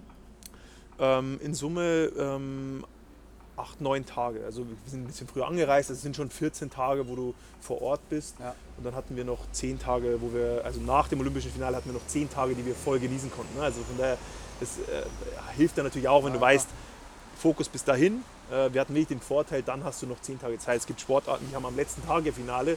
Das ist natürlich dann auch krass. Also dann hast du halt von dem olympischen Flair wirklich nicht mehr viel. Ähm. Ja. Wie ist das Olympische Dorf? Ähm, Ich habe mal gehört, dass da ganz gut abgeht eigentlich. ja, das ist aber auch äh, Medien gepusht. Ja? Also das ist Wir sind tatsächlich. ja hier auch äh, Medien. Hat, äh, fällt das unter die Pressefreiheit? ich weiß aber nicht. also Zensur gibt es auf jeden Fall nicht. es ist, ja, es werden ja, es ist ja, also es werden ganz viele Kondome ausgeteilt, ja. Das gibt's, das, Das hab ich ist auch mal mit- gelesen. Das, das liest man ja überall, das sieht man dann auch in Bildern. Ähm, aber Fakt ist, dass jeder Sportler sehr fair da ist. Und das heißt, es passiert eigentlich im Olympischen Dorf bis auf den letzten Tag, da ist dann nochmal eine Feier, gemeinsam nichts. Ja? Mhm. Also das ist, da ist, äh, da sind Hochhäuser, da sind Nationen in ihren Hochhäusern drin, da haben, hast du quasi dein, dein eigenes Haus als, als Nation, wenn du eine große Nation bist oder es teilt sich, teilen sich Nationen ein Haus. Dann gibt es da einen großen Fitnessraum, ja, so ein riesen Zelt, wo du also dich sportlich betätigen kannst. Ähm, dann gibt es da äh, einen Friseur, dann gibt es, also es gibt eigentlich alles, was es in so einem Dorf auch gibt, in so einer. Kleinstadt gibt. Ähm, es gibt ein riesen Zelt mit verschiedenen äh, ähm, Ständen, wo du essen kannst. Ja, es gibt einen eigenen McDonalds da drin, also es gibt ganz viele Dinge. Und äh, zum Beispiel halt den, perfekt. genau, so und den McDonalds nutzt du halt zum Beispiel auch nicht. Ja, den nutzt du halt dann auch erst nach der nach Ich wollte gerade sagen, es gab doch Genau, mal diesen einen dann- Sportler, der dann, da. Ja, dann haben wir das auch genutzt, ja klar. Also ich glaube, ich habe noch nie so gesund gelebt als dann in der Zeit nach, der, nach dem Finale. Ähm, Wie viele Rennen hattet Ja. ihr am Ende? Bis es nachher wirklich dann das finale Rennen war. Wir hatten nur zwei Rennen. Also wir hatten, also es gibt bei uns im Achter, ähm, qualifizieren sich nur acht Boote, jetzt mittlerweile nur noch sieben. Ja. Ähm, und du hast dann einen Vorlauf. Ja. Wenn du den gewinnst, kommst direkt ins Finale. Wir haben den Okay. gewonnen, sind direkt ins Finale gekommen. wer, war, der wer war im Vorlauf euer Gegner? Also, Ja, das war ganz spannend. Wir hatten im Vorlauf die äh, vier ersten Plätze im Finale. Also das war der krasseste Vorlauf überhaupt. Ja, du bist schon gegen die Briten gefahren, du bist schon Okay. gegen die Kanadier gefahren, gegen die Holländer, ähm, Australier, glaube ich, waren auch noch drin. Kriege jetzt gar nicht alle zusammen. Ist ja egal, aber okay. Genau. also das, So und ähm, genau, das heißt, äh, die, äh, die waren schon alle in einem Vorlauf. Und das heißt, nur der erste kommt weiter ähm, und das haben wir dann geschafft. Und äh, dann der Rest muss dann in den Hoffnungslauf. Das heißt, der Rest hat dann drei Rennen. Ähm, und genau. Das Also ein heißt, Vorteil für euch im Prinzip. das ist idealerweise, genau, das ist natürlich das Ziel, dass du gewinnst, sodass du ein Rennen weniger hast. Andererseits ist das Rennen dann auch nochmal, also die Abstände sind relativ human, sodass du das auch noch fahren kannst. Also wir mussten dann schon auch noch, weil wir eben nicht drei Rennen hatten, sind wir nochmal ein, äh, also sind wir nochmal eine Belastung, so nennt man das, Belastung gefahren, also nochmal eine Strecke gefahren, Ja. wo wir nochmal auch sehr intensiv gefahren sind, um nochmal in so einem Rennmodus zu bleiben. Ähm, Hast du da irgendwie Idole von dir getroffen? Also bist du auch interessiert an anderen Sportarten, wo du meintest oder wo du dachtest so, okay, das sind halt Leute, die wollte ich immer mal treffen und ähm, die habe ich da getroffen? Oder ähm, haben dich die anderen Sportarten eher so beiläufig interessiert, weil du so interessiert warst? Ja, also doch, klar. Ich bin natürlich schon auch äh, sportinteressiert an anderen Sportarten und ähm, äh, also da ist ein Usain Bolt, der hat da glaube ich nicht dauerhaft gewohnt, aber der war ab und zu da in so einem, in dem Essenszelt zum Beispiel. Das ist halt dann schon krass. Und du merkst, also selbst dann merkst du halt, wie andere Athleten da so eine Traube um den bilden. Ja? Also wo du eigentlich denkst, du bist mit den Besten zusammen der Welt. Und dann, aber selbst da, deswegen hat er auch nicht direkt da im Dorf gewohnt, glaube ich, sondern er hat im Hotel gewohnt. Weil das halt dann auch für seinen Fokus schwer ist, ne? wenn du dauerhaft so Klar. belagert wirst. Ähm, aber da gibt es viele Athleten, die ich da, also auch von der deutschen Mannschaft natürlich dann auch kennengelernt habe, die von anderen Sportarten kommen. Ähm, Robert Harting oder ne, also so die Leute, die man dann auch, ähm, ähm, denen man dann auch jetzt heute dann irgendwie auch Kontakt hat. Es ist dann schön, einfach auch die, die deutschen Athleten von den anderen Sportarten kennenzulernen, weil du das über die Jahre hinweg wenig hast. Also du bist halt dann in deiner Sportart unterwegs und siehst halt die anderen kaum. Und das ist schon cool. Also es macht schon. War das in London das, wo Robert Harting damals äh, seine Goldmedaille verloren hat? Oder war das damals in Rio? War das nicht der, der Sportler, Ja, in der. Rio hat er keine gewonnen. Äh, aber war das nicht die, Was heißt denn verloren? hat Also er er die, hat die ja, Medaille genau, es verloren. stimmt, das war Also, irgendwas. Ich, ähm, Ich kann mich daran erinnern, dass er gewonnen hat. Irgendwas kommt da jetzt hoch, ja. Ich glaube, er hat sie aber wieder war. gefunden. Äh, auf jeden Fall war da. Aber am Ende weiß ich auch nicht, ob das wirklich so war oder ob das auch wieder so ein Mediending war. Ich, nee, ich glaube, dass er selber zugegeben hat, dass er im Hotel angekommen ist äh, mit dem Taxi, aber seine Goldmedaille verloren hatte. Also es kann schon sein, weil man natürlich auch die tatsächlich dann abends mitnimmt zum Feiern. das ist dann auch so, das machen wirklich alle Athleten, die eine Medaille, die haben die dann umhängen und in Rio nicht, weil das da ein bisschen gefährlicher war, aber in London haben wir das auch gemacht und das ist dann schon äh, cool. Wie war das Gefühl, als ihr wusstet, ihr gewinnt? Es war ja am Ende, glaube ich, gar nicht mal so knapp, oder? Nee, es war also gar nicht. Das Rennen ist super spannend, äh, im Nachgang super schön anzuschauen. Währenddessen eine Katastrophe, weil die Briten mal kurz vorne waren. Ja? Die haben Ja, uns genau. äh, mal kurz da äh, ein Stück eingeholt und ähm, wir haben dann am Ende wiederum tatsächlich mit einer halben Länge, glaube ich, gewonnen. Also dann schon wieder relativ deutlich. Aber die Briten sind dann noch Dritter geworden, also die sind dann echt ganz schön noch äh, eingebrochen. Und äh, die Kanadier sind noch Zweiter geworden, sind auch immer näher gekommen. Also es war jetzt nicht, nicht mega deutlich. Am Ende, es war mit einer halben Länge, es ist bei Olympia schon, schon auch nicht wenig. Vom aber Fernsehen sah es halt so aus. Genau, ne, es war, also es ist auch, das geht schon, düt, düt, ja, also es geht schon schnell, also es ist ja ein hohes Tempo, ähm, aber ähm, ja, also das war währenddessen halt brutal, weil die Briten eben vorne waren und das war für uns als Mannschaft dann auch nochmal eine riesen Herausforderung, da ähm, beisammen zu bleiben ne, und nicht auseinanderzufallen, wenn du merkst, okay, jetzt sind die vorbei, ähm, das macht im Team auch was. Also da merkst du natürlich, also da passiert natürlich eine gewisse Unsicherheit schon, aber das musst du innerhalb kürzester Zeit ablegen und sofort wieder in diese Sicherheit übergehen. Ja. Und, äh, und das ist auch eine riesen, riesen Aufgabe dann eigentlich für, ja, Wusstet ihr direkt, als ihr durchs Ziel gefahren seid, dass ihr gewonnen habt? Oder musstet ihr danach erstmal kurz checken? Also ich, ich gucke dann so kurz rüber, sehe es, also ja, ich wusste es dann schon, wir wussten es schon. Wir wussten schon. Also, wir wussten, also ich kann mich an den Moment erinnern, wo wir dann wieder vorbeigefahren sind an den Briten. Und das haben wir dann ja verwaltet, sage ich mal in Anführungszeichen. Und ich hatte den Vorteil, dass ich auf dieser Position 2 das Feld so weit im Blick habe, wenn die hinter uns sind. Ne? Also da geht es dem Schlagmann in unserem Boot, der quasi äh, gegenüber vom Steuermann sitzt, dem geht es da ein bisschen schlechter, weil der ist immer noch im Renngeschehen mit seinem Blickwinkel und ich merke aber schon, okay, bei mir neben mir ist nicht mehr so viel. Äh, das hilft dann auch nochmal mental. Kannst du dich noch daran erinnern, was das erste war, was du dir gedacht hast in dem Moment? Nee. ich glaube, ich habe, also ich, ich weiß nicht, ob ich, was ich, ob ich überhaupt was gedacht habe. Also irgendwas habe ich bestimmt gedacht, aber Aber es muss Äh. ja quasi so das Ziel eigentlich Zielerreichung sein, oder? Mhm. Klar, du Ja. hast vorhin gesagt, Ziel war mal Olympia mal mitzumachen, aber Nee, klar, jeder, der dann- zu Olympia fährt, Also, dann wollte ich schon, also Gold hat sich dann schon entwickelt auch, Ja. also das war dann schon irgendwann das Ziel. Ähm, aber was habe ich gedacht? Ich, ich weiß, es ist, glaube ich, einfach nur eine unfassbare Erleichterung. Also wenn man weiß, was in all den Jahren zuvor bei mir passiert ist, ich hatte da ganz viele Rückschläge. Ähm, ich meine auch der, alleine der Verzicht, den man hat. Ne? Und allein dieses Leben immer mit nebenbei Studium und Freunde und Freundinnen und äh, was da alles ist. Ähm, allein das äh, sorgt natürlich für eine unfassbare Erleichterung danach. Aber die Schmerzen machen halt auch enorm. Ne? Also du, du bist halt, fährst schon mit Schmerzen durchs Ziel, bist halt kaputt.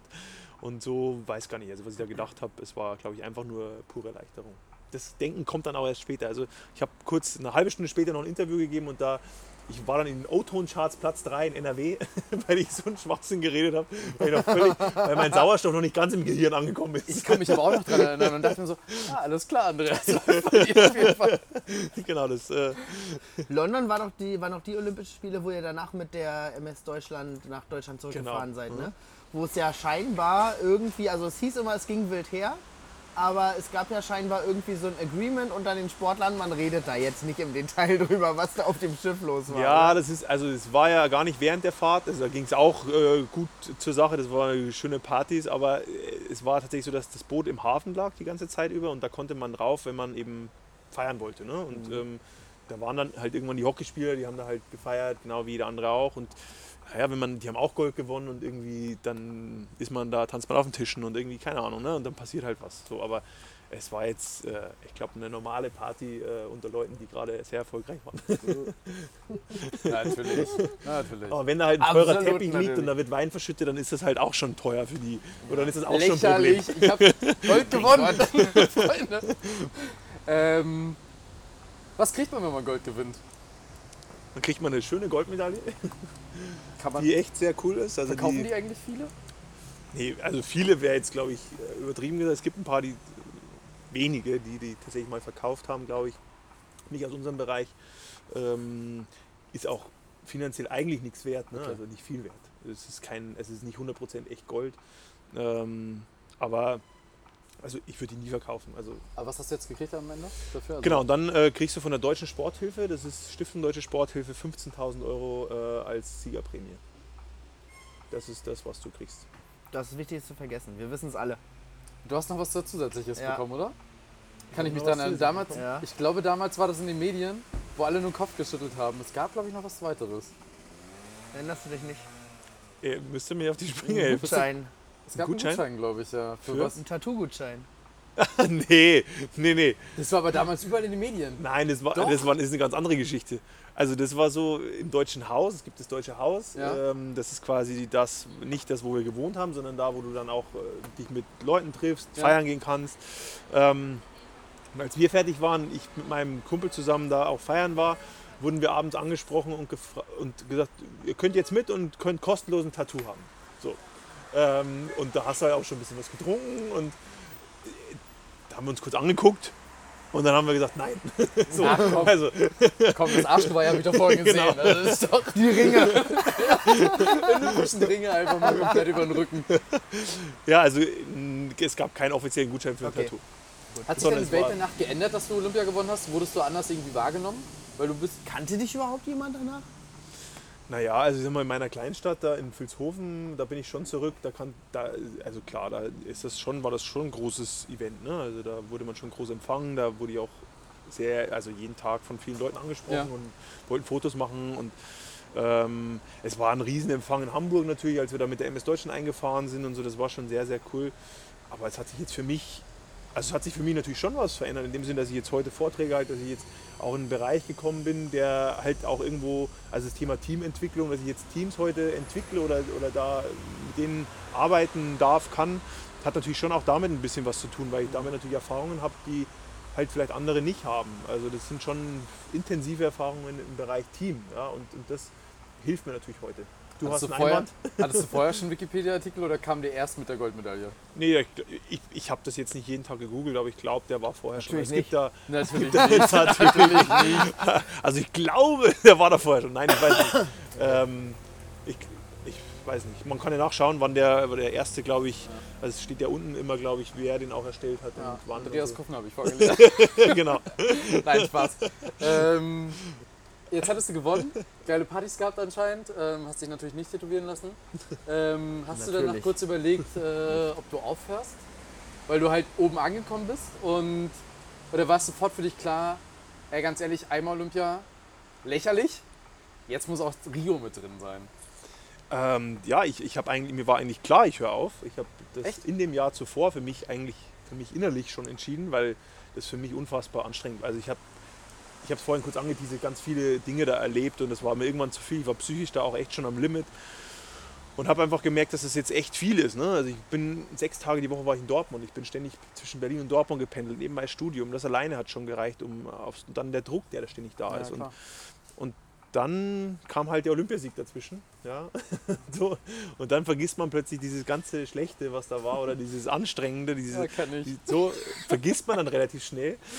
Und, ähm, und ich sag dann, und irgendwann habe ich dann, ich habe dann so ein halbes, dreiviertel Jahr Pause, also Wettkampfpause gemacht, habe meinen Bachelor abgeschlossen und so weiter. Und dann habe ich für mich irgendwie gemerkt, oh, irgendwie fehlt mir, irgendwie will ich da nochmal was machen. Und ähm, das habe ich natürlich dann auch in meinem Umfeld erzählt, dass ich glaube ich nochmal zu Olympia will. Ich will nochmal diese vier Jahre gehen und da kam dann schon auch Feedback, ne? mach's nicht, hast jetzt alles erreicht, irgendwie Weltmeister, Olympiasieger, jetzt Ja. mehr kannst du nicht mehr erreichen, du kannst nur noch verlieren und so. Und, ähm, und das war aber dann für mich, ich habe für mich einfach das nochmal reflektiert und ich habe gemerkt, ich kann noch nicht loslassen. Ich will nochmal dahin, ich habe da noch eine unfassbare Leidenschaft, ich will es nochmal schaffen und, und so habe ich mich dann dazu entschlossen, okay, ich gehe den Weg nochmal. Und das war trotz vieler, die gesagt haben, mach's nicht, andere, die gesagt haben, wenn du denkst, du musst es nochmal machen, dann musst du das machen und dann mach das. Ähm, mit all dem, was da möglicherweise kommt. Ne? Also mir war klar, da kommen sicherlich nochmal Rückschläge. Ja. Mir war klar, vielleicht schaffe ich es nicht zur Olympia. Also auch diese Unsicherheit. Ich glaube auch, dass wenn, wenn, wenn, wenn man heute eben in- eine Entscheidung trifft, entscheidet man sich ja auch immer für eine Unsicherheit. Ähm, und das war halt auch bei mir der Fall. Hat deine Freundin von Anfang an gesagt, sie es unterstützt das oder hat die halt auch gesagt, überlegst dir, Andi? Also die hat mich super unterstützt. Das war auch ein Stück weit eine in Anführungszeichen gemeinsame Entscheidung. Also ich, wahrscheinlich hätte ich ich weiß nicht, wie ich entschieden hätte, wenn sie jetzt gesagt hätte, ich gehe den Weg nicht mehr mit, ne? keine Ahnung. Aber ähm, sie hat dann schon gesagt, okay, ich bin äh, nochmal dabei. Ähm, Cool. Aber sie hat mich schon natürlich auch erinnert, weißt schon, was du da jetzt in den letzten Jahren alles durchgemacht hast. Ne? Wo ich gesagt habe, ich habe das ja, ich habe zu dir gerade gesagt, ich habe es vergessen, äh, ähm, was da alles Negatives in Anführungszeichen war. Ähm, das, das Umfeld weiß das schon noch sehr genau, was da alles war, weil die natürlich auch viel darunter leiden mussten, in Anführungszeichen, äh, wenn die da wieder schlecht gelaunt nach Hause kommen und so weiter. Aber ähm, die hat das super unterstützt. Das ist schon, war schon super. Jetzt hast du ja vorhin angesprochen, du hattest ja auch einen Rückschlag. 2015 war dein Bandscheibenvorfall. Mhm. Hast du, als das passiert ist, noch daran geglaubt, dass es 2016 passt? Ich hatte unfassbare Angst. Also ich, ähm, ich habe ja, ich habe mich ja operieren lassen 2015 äh, an der Bandscheibe. Es war auch, also ich Ist das man beim konnte Sport mein Bein passiert? nicht mehr so richtig. Naja, das war halt sicherlich die Abnutzung, sag ich mal, Okay. durch den Leistungssport schon bedingt. Ähm, vielleicht auch ein bisschen familiär bedingt, aber am Ende hat es halt, ne, also es hat sich schon angedeutet, so über ein halbes, dreiviertel Jahr war, war schon immer Probleme und dann kam eben der Knall, konnte das Bein nicht mehr richtig bewegen. Und dann war halt, okay, ich muss jetzt irgendwas machen. Und nachdem ich nochmal unbedingt zur Olympia wollte, habe ich gesagt, okay, äh, jetzt äh, OP. Ähm, habe die Entscheidung getroffen, bin am nächsten Tag hat mich meine Freundin nach München gefahren, wurde operiert und bin drei Tage später wieder zurück. Und dann habe ich, ähm, so, und da war für mich klar, okay, ich möglichst schnell OP, möglichst schnell wieder fit werden und die Saison 2015 noch retten. Und äh, dann bin ich nach fünfeinhalb, sechs Wochen wieder ins Trainingslager äh, gereist, nach Sevilla, habe so ganz langsam angefangen wieder und ähm, habe dann natürlich, dann kam, kam das Problem, dann bist du in so einem Umfeld, jeder Top-Leistung bringt, jeder versucht in das Boot zu kommen, jeder will da rein, der Bundestrainer, der dich ständig beobachtet. Und dann ruderst du da und dann, äh, ich habe am Anfang eine Viertelstunde rudern. Mehr habe ich nicht gemacht. Nur im Einer raus, alleine für mich, damit ich nicht übertreibe. Und dann irgendwann bin ich im Zweier raus und dann irgendwann hat der Bundestrainer gesagt, äh, lief war gut heute, oder? War gut. Können wir eigentlich heute nochmal rausgehen? Und äh, gucken so an. Und, äh, ja, klar. Und innerlich habe ich mir gedacht, äh, nein, sollst du doch nicht machen. Du hast mit deinem, mit deinem Physio abgesprochen, nur einmal raus. Und ja, und dann habe ich gesagt, ich gehe nochmal raus. Und dann bin ich nochmal raus und dann habe ich schon erste Schmerzen gespürt. Und dann sind wir nochmal Messboot gefahren, also wurde Messboottechnik ins Boot eingebaut. Der Trainer sieht die Kurven, wie viel Kraft du bringst. Sieht also alles nochmal viel mehr, als er nur von außen Ja. sieht. Ja, dann machst du noch mehr und machst du noch mehr und dann kam der Knall wieder. Und dann kam wieder der Rückfall. Und dann wieder gleiches Thema wie vorher. Ich habe dann da im Trainingslager bin ich, da waren wir in Spanien.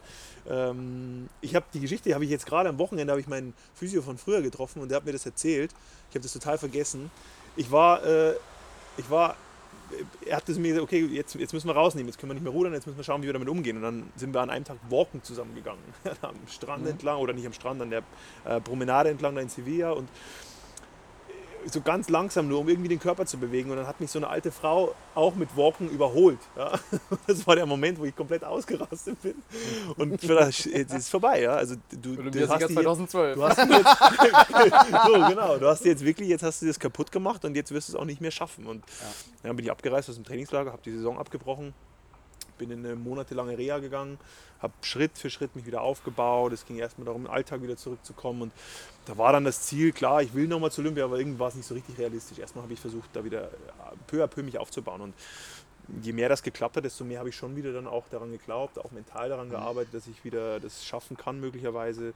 Da geht es ja auch darum, Vertrauen wieder in den Körper zurückzugewinnen. Ne? Also Vertrauen, dass du 100% wieder deinen Körper belasten kannst. Und das ist eine mentale Arbeit. Und ja, dann habe ich äh, nochmal intensiv daran gearbeitet. Und dann hat es. Äh, War das der größte Tiefpunkt, den du hattest in der Zeit, in der ganzen Karriere? Oder war das eher so, eigentlich, ja, Olympia gewonnen und so weiter und es gab schon einen anderen Tiefpunkt?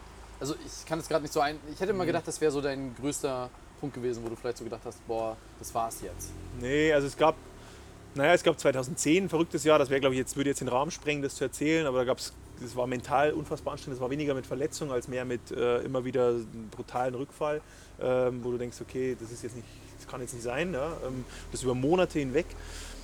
Ich glaube, das Schlimmste war sicherlich 2016, dann sogar im Olympischen Jahr nochmal. Das war ein privates Thema. Da wurde mein Vater sehr, sehr schwer krank. Ähm, an meinem Geburtstag ähm, todkrank tatsächlich. Und das war dann für mich, wo ich halt ja, abgebrochen habe. Ne? Also im Olympischen Jahr, ich war eigentlich schon wieder topfit, ähm, bin wieder rangekommen an die, an die nationale Spitze. Und dann kommt so ein Ding und dann bin ich halt, habe ich alles abgebrochen, bin nach Bayern zu meiner Familie. Es hat sich dann, äh, er konnte dann operiert werden. Ähm, ähm, ist, konnte nicht geheilt werden, aber das war jetzt erstmal so, dass, dass, es, dass, er, dass ich für ihn alles getan habe in dem Moment und dann war für mich die Entscheidung, okay, ich ich gehe nochmal zurück. Er wollte das auch und dann habe ich gesagt, okay, ich versuche es doch nochmal und das war, glaube ich, so mein größter Rückschlag, glaube ich, meinem, also weil es einfach auch emotional brutal Klar. war ähm, und weil ich halt quasi ein paar Monate oder eigentlich während der Qualifikationsphase alles abgebrochen habe äh, für mich der Sport erledigt war, dann nach eineinhalb Wochen doch wieder zurück bin, mich den Test nochmal gestellt habe.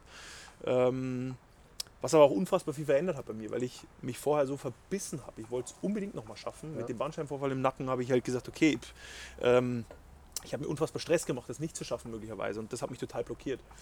Als dann das mit meinem Vater passiert ist, bin ich zurück zur Mannschaft und hab's, hab diesen, bin diesen Test gefahren und habe aber komplett losgelassen. Also, weißt du, dieses Locker, dieses Loslassen, Ja. was man ja häufig braucht, um erfolgreich zu sein. Das, äh, aber das habe ich halt in dem Moment, habe ich das wohl, also hat mir das halt in Anführungszeichen geholfen, um loszulassen, um zu verstehen, okay, es gibt Wichtigeres, als bei Olympia dabei zu sein. Und, und trotzdem kann ich alles geben. Und für mich, also dieses, dass ich alles geben kann, war für mich dann schon der Erfolg. Ja. Du kannst ja eh nie beeinflussen, ob du am Ende dahin kommst oder nicht zu 100 Prozent. Das entscheidet ja auch nochmal viele andere Dinge dann. Aber dieses, ich kann jetzt 100 Prozent mein Potenzial abrufen, weil ich loslasse, das hat mir unfassbar viel Kraft gegeben und dadurch habe ich es dann auch nochmal überhaupt erst geschafft, nochmal zu Olympia. Also das war, war sicherlich auch einer meiner nachhaltigsten Erfahrungen, was so das Thema Loslassen angeht, wie entscheidend das ist, um, um erfolgreich zu sein. Ja. Krass. Ähm, willst du? Sehr persönliche Frage, muss auch nicht darauf Ja. antworten, aber hat dein Vater ähm, dann noch den Olympiasieg mitbekommen? Ja, er war während der Chemophase tatsächlich vor Ort und hat sich das live mit angeschaut. Äh, Das war schon für uns alle natürlich ein riesen, Riesenerfolg. Ne? Also das war für ihn halt äh, In Rio. in Rio. Er ist, äh, genau, er hatte gerade in dieser Woche hat er Chemopause Pause gehabt quasi und mit den Ärzten er will dahin und äh, ist dann dahin geflogen mit meinem Bruder, mit meiner Mutter zusammen. Und ähm, ja, das war natürlich klasse. Das war das erste Mal auch, dass die komplette Familie zusammen war. In London waren halt eben nur in Anführungszeichen meine Mutter und mein Vater. Und da war eben mein Bruder auch noch dabei. Das hat uns dann natürlich auch, es war ein, also wir haben ja da Silber gewonnen, wollten Gold gewinnen, aber das war für mich natürlich in dem Moment äh, persönlich, persönliches Gold, ne? dass du da mit deiner ganzen Familie stehst, die Medaille feierst und irgendwie dein Vater da dabei ist und das war schon cool. Ja. Ja.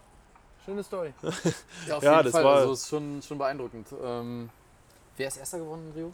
Ja, die Briten, ne? da sind wir wieder, da sind wir wieder in den Konkurrenten. Die haben zurückgeschlagen. Das schneiden wir raus. Die haben zurückgeschlagen. Nein, Spaß, aber Ja. okay. Ja, das, ähm, Aber die Mannschaft war, glaube ich, auch nicht so wirklich niedergeschlagen damals, oder? Es, also ja. Gold ist immer das Ziel, aber das. Ja, das ist, also es ist halt, du fährst halt durchs Ziel und freust dich nicht direkt. Ne? Das ist halt schon ein Moment, du reißt da nicht die Hände hoch. So. Erster Wenn du dir jetzt vornimmst, Medaille, dann reißt du auch die Hände hoch bei Silber. Wenn du halt unbedingt Gold willst, dann fährst du erstmal durchs Ziel und bist enttäuscht, klar. Das hängt ja auch ein Keine bisschen mit der Frage. Erwartung zusammen. Genau, Ne? Also, genau. Das wenn man sich über Silber kann man sich halt sicherlich auch freuen. klar. Es dauert, also es, Da war jetzt nicht euer Anspruch. genau, es war halt unser Ziel war halt. Gold und dann Ja. hast du halt die Erwartung, die Erwartung ist nicht erfüllt, dann ist erstmal Enttäuschung. Aber wie gesagt, das hat sich ein paar Minuten später, wenn du dann am Siegersteg stehst und eine Medaille entgegennehmen darfst, das ist, wäre ja auch unfair zu sagen, man freut sich darüber nicht. Ne? Ich meine, das ist olympische Medaille. Ähm, es ist halt, äh, man muss nur im Nachgang reflektieren und das habe ich dann auch gemacht. Woran liegt das eigentlich? Ja, warum haben, haben wir als Mannschaft nicht Gold gewonnen? Wir haben eigentlich die Chancen physisch gehabt. Wir haben den letzten Weltcup zusammen gewonnen gegen die Briten. Ähm, also wir hatten die Voraussetzungen dafür, aber das hatte viel auch mit dem Team tatsächlich zu tun, was auch wiederum heute dann natürlich hilfreich ist, wenn man über Teamentwicklung spricht. Wenn, ich, wenn ich da mit Teams arbeite, dann geht es ja genau auch darum. Und das war für mich ein ganz wesentlicher Unterschied zu 2012. Und ja, das ist, äh, war, glaube ich, einer der Hauptgründe, warum wir da auch nicht Gold gewonnen haben. Danach war für dich dann aber klar, es ist jetzt vorbei? Oder hast du auch Ja. mal überlegt, ah, warte mal, ja, 2012. Ruderst du jetzt noch manchmal oder ist das Thema für dich komplett Nee, abgeschlossen? also ich ruder schon noch. Äh, äh, nicht mehr, also ich habe lange nicht neben Boot gesessen nach Olympia tatsächlich. Aber jetzt wieder, ähm, macht mir einfach Spaß, ist eine schöne Sportart. Aber ähm, für mich war ganz klar, ich höre dann auf. Also das war dann wirklich klar.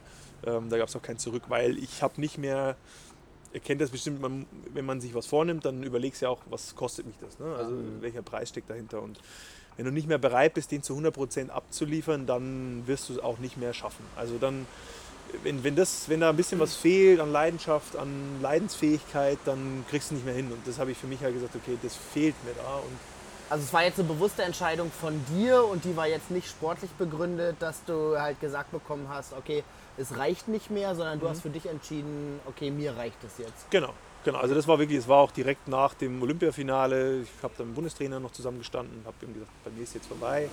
Und äh, das war auch ganz klar. Also das war auch im Vorfeld für mich schon klar, das wird jetzt Ende sein. Ich habe mich da schon eher hingerettet, was dann auch so diesen Preis, den ich gerade gesagt habe, angeht. Ne? Also es ist dann irgendwann, es ist schon, es ist zäh. Also und ich weiß natürlich auch, es kommt dann ein Leben danach. Und das ist dann immer eine Riesenveränderung, die für mich halt äh, von der, also für mich war dann klar, okay, jetzt musst du dann auch mal. Also wenn du jetzt, jetzt startest du ins neue Leben, das heißt, irgendwie irgendwann musst du mal arbeiten auch.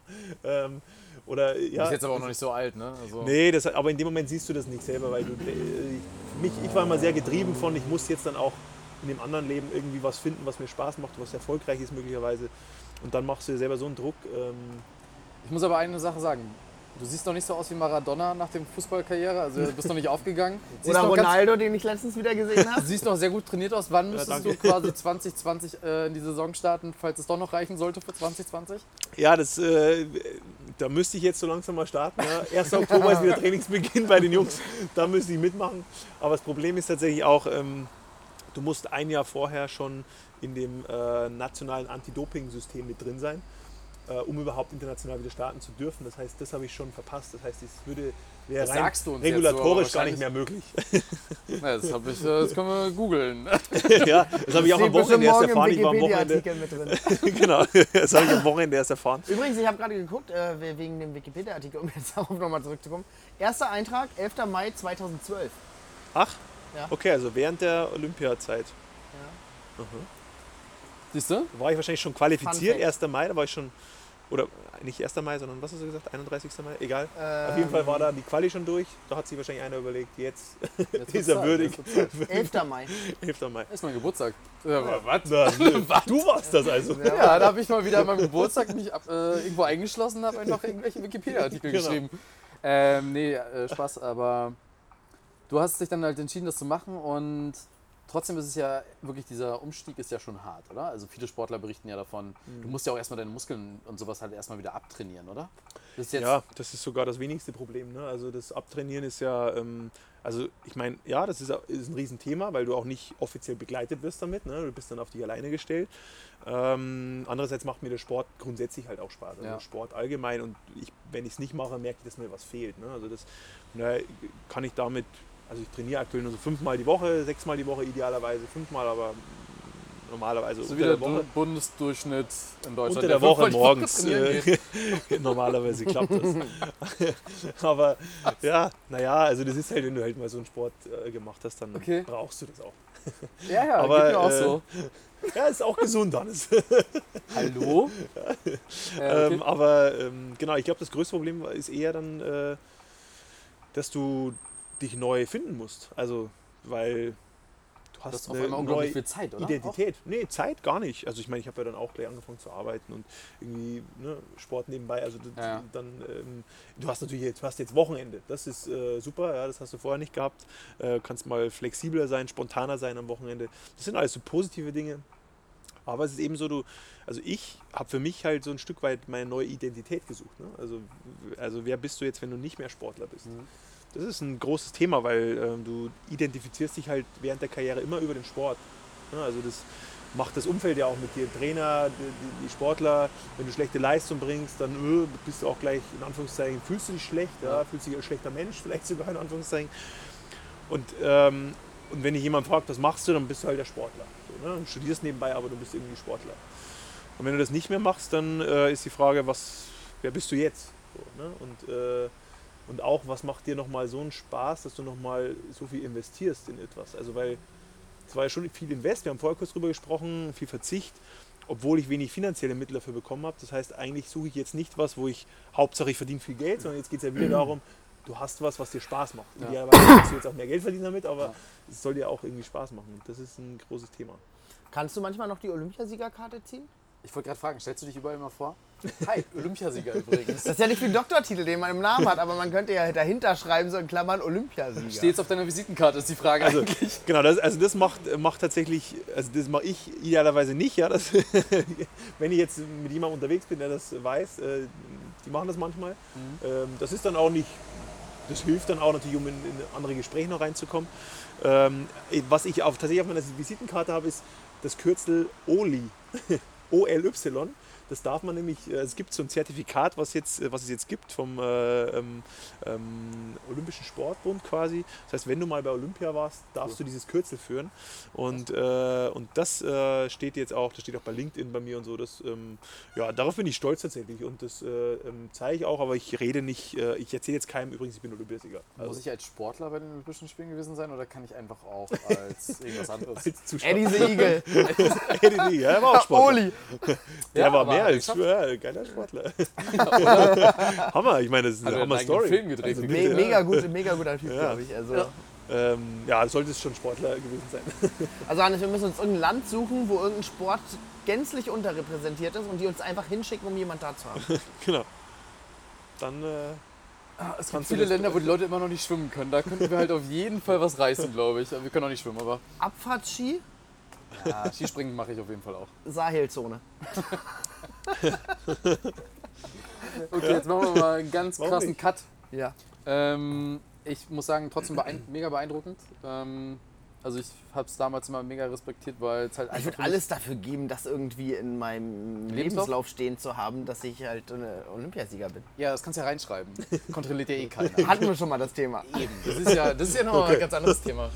Ähm, aber was sind so Themen, die dich jetzt mal so in der letzten Woche beschäftigt haben? Ist ja jetzt.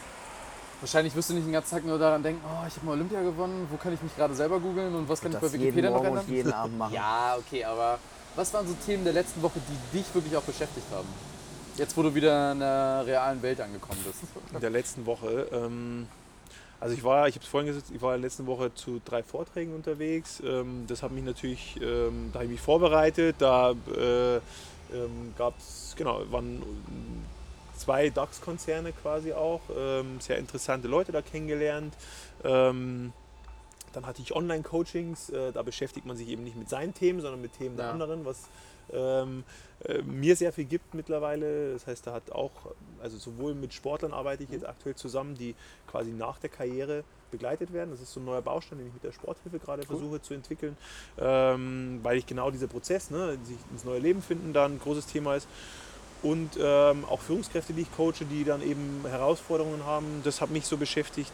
Ähm, Aber gab es auch irgendwas Greifbares für dich in den Medien? Also du bist ja Ach wahrscheinlich. so, du bist okay. Ja, genau, also, okay. sorry, dann Okay, sorry, ja, äh, da bin ich jetzt okay.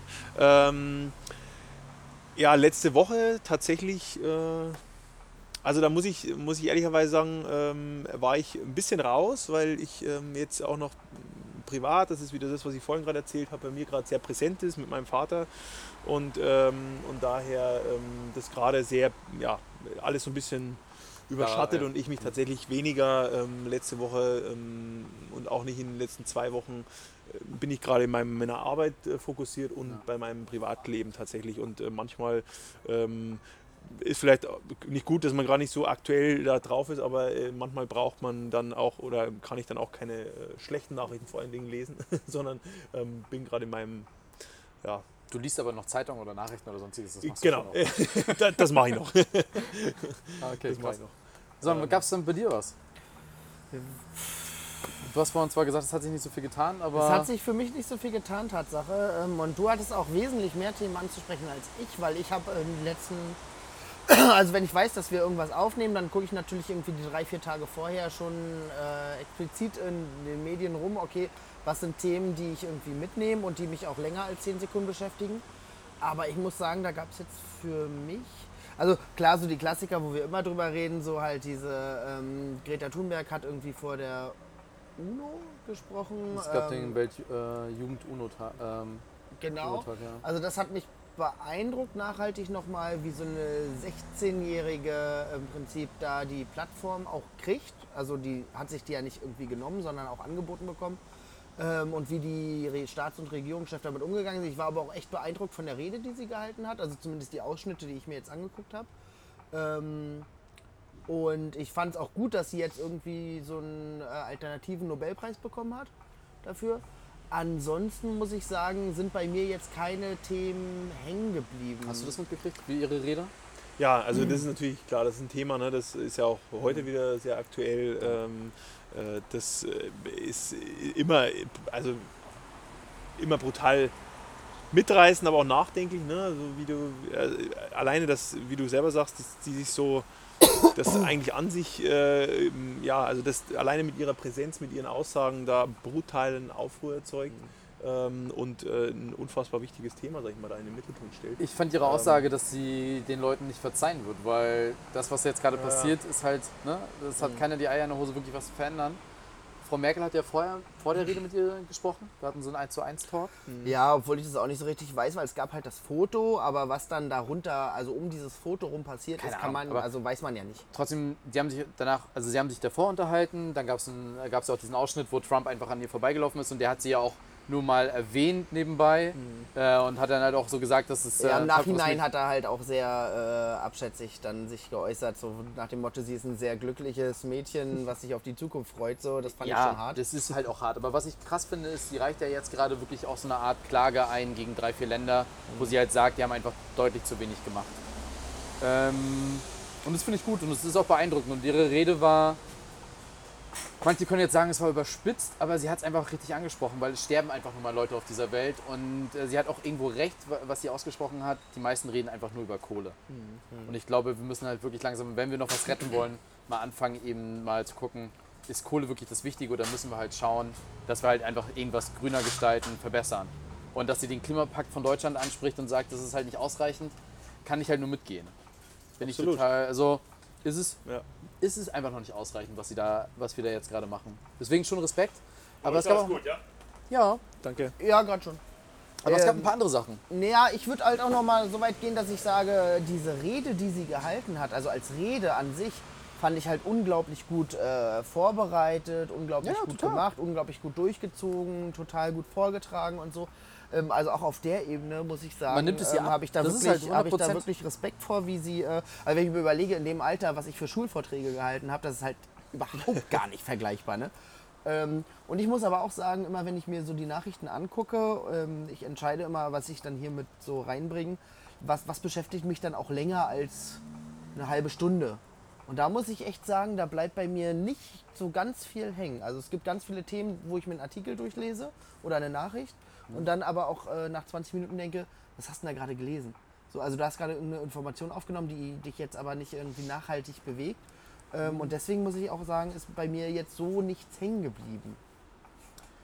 Oh, ich fand schon, also ich, ich habe mir ein paar Sachen heute aufgeschrieben, die ich halt ganz interessant fand. Das war einmal mit Greta das so, und auch wie Trump darauf reagiert hat. Das fand ich schon interessant. Ich fand es auch interessant, dass jetzt, was du ja vorhin selber auch noch vor dem Vorgespräch angesprochen hattest, das mit dem Iran und Saudi-Arabien, dass sich da jetzt die Länder wie Großbritannien und so weiter zusammengeäußert haben mit Deutschland und sie jetzt halt auch gesagt haben, äh, sind alle einstimmig der Meinung, dass es der Iran war. Da gibt es einfach keine Zweifel mehr dran. Ähm, fand ich schon interessant, hat mich auch länger äh, mitgerissen, weil es ja schon auch die Frage ist, wie es da jetzt in der Region einfach weitergeht. Also Trump hat ja mal wieder angekündigt, ähm, dass es jetzt irgendwann auch mal gut ist mit dem Iran. Es gab Zeiten, wo die Europäische Union sich mit dem Iran gut angefreundet hat, in dem Unternehmen, wo ich vorher gearbeitet habe. Die haben halt auch lange geplant gehabt, wie man mit dem Iran jetzt weiter umgeht. Für mich ist das eher so ein Rückschlag. Ne? Also der Iran muss halt jetzt, man muss jetzt mal gucken, wie das mit der Politik im Iran weitergeht. Trump hat sich Bin ich, hingestellt, bin ich wirklich einfach zu wenig drin, um da auch irgendwie eine Aussage zu. Also es gibt halt auch viele Nachrichten, die ich lese, Ja, wo ich dann auch denke, okay, da, da kann ich halt auch nichts zu sagen, weil ich einfach nicht muss ich da ja auch nicht jetzt rechtfertigen. Aber ich fand schon, was ich aber auch Trump zurechne, ist halt, der hatte auch in dieser Woche, glaube ich, gesagt, äh, auf einer, ähm, beim Redebeitrag, ich glaube, vor zwei, drei Jahren hätte es die Amis noch viel mehr interessiert. Jetzt haben sie selber genug Öl und so weiter und Gas. Die sind halt auch nicht mehr auf das Öl angewiesen. Deswegen lässt es sie halt so ein bisschen kalt. Deswegen glaube ich, ist es halt, wir wissen alle, dass es in Saudi-Arabien gebrannt hat. Es gab da irgendwie einen Anschlag, aber ich glaube, früher war man da viel mehr hinterher, wie wird jetzt Deutschland irgendwie noch mit Öl versorgt oder sonstiges. Da ist schon so eine gewisse Ruhe eingekommen. Ja, Deutschland ist ja noch sehr, sehr unabhängig davon. Ja, aber bei uns steigen auch die Ölpreise Ja, klar. dadurch. Also das ist klar. Aber ähm, es hieß ja auch direkt, dass äh, in Deutschland davon nicht Aber die Brisanz wird dadurch geringer in der Region. Früher war das immer so, wenn da in der Region irgendwie was ausbrechen würde, dann würde die halb Europa halt keinen Strom mehr haben und kein Öl mehr. Jetzt ist halt alles ein bisschen relaxter geworden, weil Ja, gut, wir aber uns ein bisschen trotzdem ist es unabhängiger der gemacht haben. größte Ölproduzent der Welt. Mag ja sein, aber wir das hat arbeiten, halt ja, immer Auswirkungen auf alle anderen wir arbeiten ja aber trotzdem an. Lösungen, dass es halt eben in Zukunft gar nicht mehr relevant ist. Gut, aber das liegt ja jetzt nicht an den erneuerbaren Energien, dass Deutschland davon nicht abhängig ist, sondern weil wir es einfach woanders her beziehen. Genau, aber wir arbeiten an Lösungen, damit wir davon eben nicht mehr Nee, abhängig wir arbeiten sind. nicht an Lösungen, wir beziehen es woanders her. Ja, das sind ja Lösungen. Also aus Russland dann. Ja, aber wir arbeiten an Lösungen, damit wir eben an diesen Regionen eben nicht mehr, von diesen Regionen nicht mehr so abhängig sind. So kann man sagen. Aber es sind jetzt halt keine erneuerbaren oder alternativen Hab ich ja gar nicht gesagt. Nee, also das wollte ich jetzt nochmal so.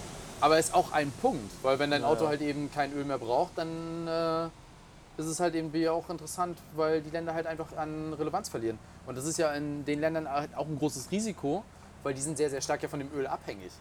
Was passiert nämlich danach? Ne? Also es gibt ja Länder, die immer noch keinen richtigen Plan haben. Was passiert mit Saudi-Arabien, wenn wir Öl nicht mehr brauchen? Hast du Öl da? Ja. Äh, Ein anderes Thema, was du vorhin schon leicht angedeutet hast, das müssen wir jetzt einfach abkapseln, Flair. Na, super. Das heißt, muss jetzt einfach noch hat ja kommen. vorhin schon darüber gesprochen, habe ich jetzt so Ich auch muss sagen, ich äh, habe mir jetzt äh, vor dem Podcast erst das direkt Video verfolgt. angeguckt. Wie kann man das denn heute erst, also gesehen haben? Ich hab das, bin heute Morgen aufgewacht und da kam das schon in den Nachrichten. Das Äh, interessiert einfach du interessierst dich für Heidi Klum und Bill und Tom. Kaulitz? Ich gucke gerne so äh, Trash-TV-News oder auch so Promi-News oder so. Ja klar, lese ich mir das durch. Aber wie gesagt, da bleibt halt nichts hängen. Doch, aber heute muss ich echt mal sagen, ich hatte, ich habe ja seltenst den Respekt vor diesen Leuten, die bei in dieser Berufsklasse sind. Aber heute, als ich das Video gesehen habe, wie ruhig und entspannt die Polizisten waren, schon krass gewesen. Ja, ich habe ja das Video vorhin auch mit euch gesehen. Äh, tatsächlich, das stimmt. Respekt. Oder? Also, ja. und Flair, was der da für einen raushängen lassen hat, ey, ganz ehrlich, ihr wisst, wer ich bin. Ja, und wie gesagt, mein erster Gedanke war ja, das ist irgendwie PR in irgendeiner Art und Weise. das mag ja alles Auch sein, dass das gefilmt worden ist, das lässt ja normalerweise unterbindet die Polizei das ja direkt, wenn irgendwie so eine Maßnahmen gefilmt glaubst werden. du, die Polizei gehört zur PR-Agentur dazu? Auf jeden Fall. Die sahen doch alle gar nicht aus wie Polizisten, fand ich. genau. Das war alles eine Das nur ge Stripper. Nummer. Äh, ein Gericht hat diese Woche aber auch entschieden, dass äh, Johnson quasi die Queen angelogen hat. Und eigentlich, früher gab es da glaube ich noch die Todesstrafe drauf in England. Und vielleicht wird es Zeit für ihn. Hast du gerade zum Tod von Boris Johnson aufgerufen? Äh, nein, also offiziell ist es aber glaube ich, gegen die Queen vorzugehen, ist doch schon Hochverrat, oder? Was heißt denn Ja, vorzugehen gut, aber- gegen Er, er Queen? hat sie angelogen. In Früher wurde es dafür geköpft. In welcher Form denn? Na, hab das nicht so richtig Gott sei Dank früher. ja, also, Ich habe das nicht so richtig verfolgt. In welcher Form hat er sie denn angelogen? Ähm, ich glaube, es ging darum, dass ähm, es da Lügen gab, dass er ihr falsche Tatsachen über den Brexit und den Grund, warum er das Parlament stilllegen möchte, genannt hat. Gut, aber das wurde jetzt gekippt. Genau, das wurde gekippt und er wurde als Lügner dargestellt. Aber heißt das, dass das Parlament jetzt keine Pause mehr macht, sondern die wieder starten? ja, Okay. genau. Ja. Und dass er aber auch alle belogen hat. Und früher wurde der Lügner geköpft. Sorry, aber Früher. fand ich, fand ich schon also interessant. War- Harry hat ja auch ein paar Mal gelogen. Ne? Aber er ist halt der Prinz. Er ist halt der Prinz. Ne? Und äh, Hat übrigens habe ich nie heute ein das, verfängliches Outfit an. ich hab heute das Kind gesehen von Prince Harry und Meghan. Äh, Du warst nicht William? nee, Echt? Das sah so aus. nee, war, war ein komischer Mix. Auf jeden Fall. So, so viel zum Thema äh, Promi-Trash-News. Auf jeden Fall. Bei wem bucht ihr eure nächste Reise? Ach nee, eine Frage habe Auf ich. jeden Fall bei Thomas Cook. Äh, Thomas Cook, ja? Wo geht dann dein nächster Urlaub hin? Und mit Thomas Cook oder ohne Thomas Cook? Mein nächster Urlaub. Also ich, ähm, gute Frage. Ich war dieses Jahr in Island. Äh, das war sehr geil. War sehr gut. Äh, ja, kann ich nur empfehlen. Jetzt habe ich so ein bisschen meinen Urlaub gerade auf Eis gelegt, weil äh, jetzt meine, ähm, meine Selbstständigkeit gerade im Vordergrund steht und ich gesagt habe, jetzt erstmal länger nicht. Ähm, ich würde ganz gerne nächstes Jahr ähm, nach Kanada. Ähm, genau, aber äh, das, genau, das ist jetzt gerade so ein bisschen Das sind aber dann eher so die kalten Länder, die dich anziehen, oder? Ja, naja, ich, tatsächlich äh, haben die was für mich. Ähm, aber ich war auch schon äh, in Neuseeland, in Thailand, in, also es waren auch schon wärmere Länder dabei. Ähm, Okay. Ich mache jetzt mal den Übergang, weil du kommst ja auch aus einem kalten Bundesland. ja, Bayern. Aktuell ist ja das Oktoberfest, wie ich gesehen habe. oh, das ist auch. Andreas, du bist doch Bayer. Bist du jetzt jeden Tag Weißwürste und trinkst Bier? Also ich glaube, es ist echt krass. In keinem Jahr habe ich es so verpasst, wie dieses Jahr das Oktoberfest ist. Völlig verrückt. Also ich weiß hab's natürlich, dass Oktoberfest ist. Äh, jetzt seit, ich glaube, ich habe es heute kurz äh, irgendwie für mich erstmal wahrgenommen, aber es ist ja schon, glaube ich, seit einer Woche oder was oder seit ein paar Tagen. Ich glaube, am Wochenende war Anstich am Freitag. Ähm, Freitag, äh, Wahnsinn. Also ähm, normalerweise kriege ich es echt mit. Äh, ich war in den letzten zwei Jahren auch tatsächlich da und äh, Darfst du dann ins Promi-Zelt mit deiner nein, natürlich nicht. Du bist nicht im Käfer mit Lena Nee, ich will auch gar nicht hin. Landrut oder so? Äh, ich will auch nicht ins Käfer. Ähm, ich war immer im Hack Up Shore, bestes Zelt, kann ich nur empfehlen. ähm, und äh, ja, aber dieses Jahr echt verrückt. Also ich habe das und auch das liegt so ein bisschen gerade an meiner äh, Arbeit und an privaten Themen, dass ich es gerade einfach nicht auf dem Schirm habe und äh, ist auch ich habe gemerkt, auch nicht schlimm, ähm, wenn ich es dieses Jahr mal nicht so richtig äh, auf dem Schirm habe. Aber äh, ja, sonst esse ich natürlich jeden Tag Weißwurst und Brezel. Wegen Kräfte habe ich immer gelernt, ne? Und Bier trinken ist halt auch immer Morgens richtig. natürlich, ja, nach dem Sport direkt Weißwurstfrühstück. Bist du Bayern München-Fan? Ich bin Bayern München Sympathisant. Ich bin eigentlich kein Fußballfan, äh, so richtig, also ich bin kein Fan, aber ich ähm, sympathisiere mit Bayern. Warst du damals auch empört, dass Uli Hoeneß äh, ins Gefängnis musste? Oder war das- Na, wieso Fragen Bayern? Jetzt gerade, oder? Nee, nee, nee, nee, warte mal, die Bayern haben alle gesagt, warum denn? Warum denn? Ein bisschen Wettspiel. Aber da sind wir wieder so. bei Fan und Sympathisant, glaube ich. Das macht dann den Unterschied. Der eine ist dann noch ein bisschen reflektierter vielleicht, ich weiß es nicht. Als ähm, Fan ist man ja häufig dann auch sehr in seiner Welt äh, gefangen und sieht ein paar Dinge anders. Und Ja. ähm, genau wie ich in meinem Sport viele Dinge anders sehe, die man von außen vielleicht dann nicht gemacht hätte. Ähm, genau, deswegen ähm, war das äh, für mich was überraschend tatsächlich, dass er damals ins Gefängnis musste. Äh, hätte ich nicht geglaubt. Ähm, aber klar, ich meine, ähm, Als Kaiser. ich finde es gut, dass man es dann auch, äh, dass man es grundsätzlich gleichgestellt hat mit, mit äh, anderen Fällen. Auch ob das jetzt im Verhältnis steht zu anderen Urteilen, in, äh, ne, also an anderen Taten und so weiter, das ist glaube ich ein anderes Thema. Aber ähm, um auf Bayern zurückzukommen, ich finde es spannend, äh, weil Bayern einfach äh, schon immer auf einem sehr hohen Niveau ist, äh, auch wirtschaftlich sehr gut arbeiten. Das sind für mich so eine Dinge, die mich beeindrucken. Also ob das, auch das will ich gar nicht werten, ob das jetzt gut ist, dass die sich alle einkaufen für viel Geld und so weiter. Ähm, aber wie sie als Unternehmen quasi agieren, aber auch ähm, im Sport sehr, sehr lange immer wieder nachhaltig erfolgreich sind, das ist schon beeindruckend. Kommen Deswegen, wir jetzt nochmal zu dem bayerischen Bundesland zurück. Ja. Welches Bundesland ist denn dein liebstes Bundesland? ähm, ja, mein sag Bayern, ist, nicht Bayern ist schon, äh, ich, also es ist natürlich meine Heimat und ich ähm, schätze unfassbar viel an Bayern. Du lebst jetzt aber auch Äh. schon seit über zehn Jahren in Berlin. Ja, das stimmt. Ähm, Und bestimmt gefühlt acht Jahre schon in Dortmund. ja gut, da jetzt nicht mehr, aber das stimmt. Das, äh, NRW natürlich auch, äh, hat mich auch lange beschäftigt. Also ich äh, genieße Bayern unfassbar, wenn ich da bin. Ähm, da, also zumindest da, wo ich mich immer wieder aufhalte, ticken die Uhren einfach langsamer, als das jetzt in Berlin der Fall ist zum Beispiel. Ähm, aber ich bin einfach sehr, sehr gerne in Berlin, deswegen bin ich auch schon viele, viele Jahre hier. Ähm, aber Lieblingsbundesland bleibt Bayern für mich. Muss ich hier so sagen, tut mir leid. aber auch du Nee, bist ja das kein ist auch, also die Aufzeichnung wird hier gelöscht. Sören, bist du. Original Berliner oder? Nein. Auch nicht. Nein, nein, Wir sind ja beides Fischköpfe. Ja, okay. Es ist ja Aber ich, also- wür- ich, ich ja, frag, also, hast du ein Lieblingsbundesland? Saarland. Das ist auch so Minderheiten, Weil die Saarländer, die ich kennengelernt habe, die haben alle zu mir gesagt, äh, wir leben alle in Frankreich. aber arbeiten halt hier. Saarland hat keinen Grund zur Existenz, meiner Meinung nach immer. Aber Uh, das ist Ja, die- die- hochpolitisch. die meisten Leute, die da wirklich arbeiten und so weiter, die sagen halt, Frankreich ist halt günstiger. Und Saarland ist halt so ein Grenzbundesland. Tobias. Es gibt ja viele sorry. Grenzbundesländer. Ja, MacPom auch und so weiter. Aber Saarland ist, glaube ich, nochmal krasser. Warum ist ja quasi Skandinavien? Aber Saarland ist halt auch klein. Da ist halt auch. Es gibt Also, viele Firmen, die da ganz interessant sind. sympathisch? Ich finde das ganze Bundesland nicht sympathisch, aber es war jetzt halt so. Kann man Okay. mal machen. Gut. Ja.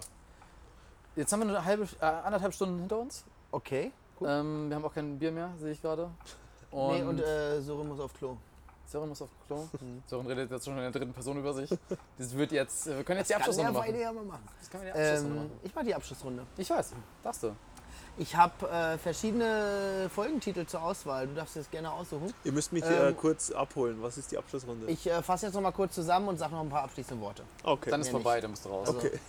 Ähm, Gold Andi. Andis Achter.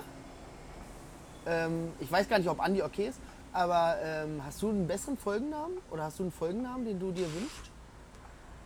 Also, Du kannst dir wünschen, was du möchtest. Ich würde es das doch nicht so speziell auf den Sport beziehen, vielleicht. Weiß Ja, ich es gar nicht. halt ich weiß gar nicht, was es wir muss, so. Es muss schon, äh, Was, was habt ihr denn mitgenommen aus diesem, äh, aus diesem Gespräch ähm, für euch? Ich bin doch mal ehrlich, ne? Ich höre die Folgen ja auch nie wieder danach. Deswegen, für mich ist das hier Arbeit. Also vielleicht Nein, Spaß. gibt es ja, weiß Eine nicht, da gibt's ja ein paar Maßnahme. Botschaften oder was, die ihr mitgenommen habt. mit Doppel-O? Die Botschaften verpacken wir aber meistens in dem Text, nicht in Ah, dem okay. Titel. Ja. Also der Titel muss halt eher sowas sein, wo die Leute halt so sagen, guck mal, wir hatten mal einen Titel, der hieß Ratziang äh, Grönland. Da haben die Leute einfach Bock, das anzuklicken, um zu hören, was es halt ist. Haben wir? Gold Andi, ja fand ich schon. Gold Andi äh, klingt ganz interessant. Ähm, Achter Andi, weiß ich nicht. oder- Andis Achter. Andis Achter. Nee, das ist nicht gut. Nee, das ist so sexuell. Das würde ja heißen, dass der Achter nur, dass das ja meiner ist. Olympia Andi? Ich glaube, da ziehen wir noch in die nächste Bierrunde Ja, mit rein. ja und dann, wir, wir trinken noch ein Bier gleich und dann. Ihr äh, könnt ja irgendwas mit. Ähm, ansonsten hätte ich gerne ein Angebot zu machen und ich wollte dich vorher fragen, ob das okay ist. Wenn wir jetzt, äh, wenn ihr Fragen habt, die wir noch nicht gestellt haben und die ihr ähm, Andreas gerne stellen wolltet, ähm, könnt ihr uns die ja eigentlich schreiben und wir leiten ihm die dann weiter und machen dann so eine Question- und Answer-Runde, wenn du bereit dazu bist, auch noch ein paar Fragen im Nachgang zu beantworten. Klar, können ja, wir machen. cool, können wir machen. Also schreibt ich hätte uns es an gerne. der Stelle einfach eiskalt gesagt. Ja, wir Nein. warten mal. Ich glaube, ich glaube, da kommt nichts. Nee, nein, nein, also bei unseren Hörerzahlen, da brauchst du nicht mehr erwarten. Ich möchte sagen, ich war diese Woche wirklich überrascht, als du diese Finnland-Frage gestellt hast, ob wir jeden Tag Finnland-Bilder posten sollen, dass da wirklich unglaublich viele Leute geantwortet haben. Da gab es Reaktionen, ja. Ja. Ähm, Nee, aber wir können es ja gerne so machen, wenn wir äh, Fragen, wenn, also wenn ihr beim Hören noch irgendwie Fragen hattet und die nicht beantwortet worden sind, dann holt das gerne nach, schreibt uns einfach die Frage und wir leiten das dann weiter und machen daraus irgendwie so Insta-Stories mit Antwort. Ja. Gerne. Ansonsten herzlichen Dank, dass du dir heute Zeit genommen hast. Du Sehr bist gerne. ja Auf jeden Fall. auch äh, viel beschäftigt. Ja, sehr, sehr interessantes froh. Thema. Auch äh, schön, da mal einzusteigen und ein bisschen reinzuhören und auch äh, unsere unqualifizierten Fragen dazu. Ähm, Ich fand die gar nicht so schlecht. war sehr schön. Ich weiß gar nicht, warum du uns jetzt hier so runtermachst am Ende des Tages. Hannes. Understatement. Understatement? Ähm, Hannes, abschließend? Ja, war schön. Ich habe mich mega gefreut, weil wir uns seit Ewigkeiten einfach nicht gesehen haben und wenn wir mal geschrieben haben, dann war es auch, also war einfach schön, dich mal wieder zu sehen. Und ich hoffe, dass es vielleicht jetzt auch in nächster Zeit mal wieder klappt. Ähm, und für uns vielleicht auch mal mit den anderen Jungs treffen. Also schön, dass du hier warst. Freut mich. Äh, also vielen Dank. Dann sag ich schon mal Vielen Tschüss. Dank. Ja. Ja. Wie war es für dich heute? Ja, ich äh, Ähm, kann auch nur zurückgeben, äh, sehr cool, dass wir uns wieder gesehen haben, lange, lange her. Und äh, ja, waren gute Fragen, glaube ich, dabei. Hat mir Spaß gemacht, ähm, in entspannter Atmosphäre. War Ja. cool. Vielen Dank. vielen Dank, das war's mit der Nachbarschaft für heute, Folge 16.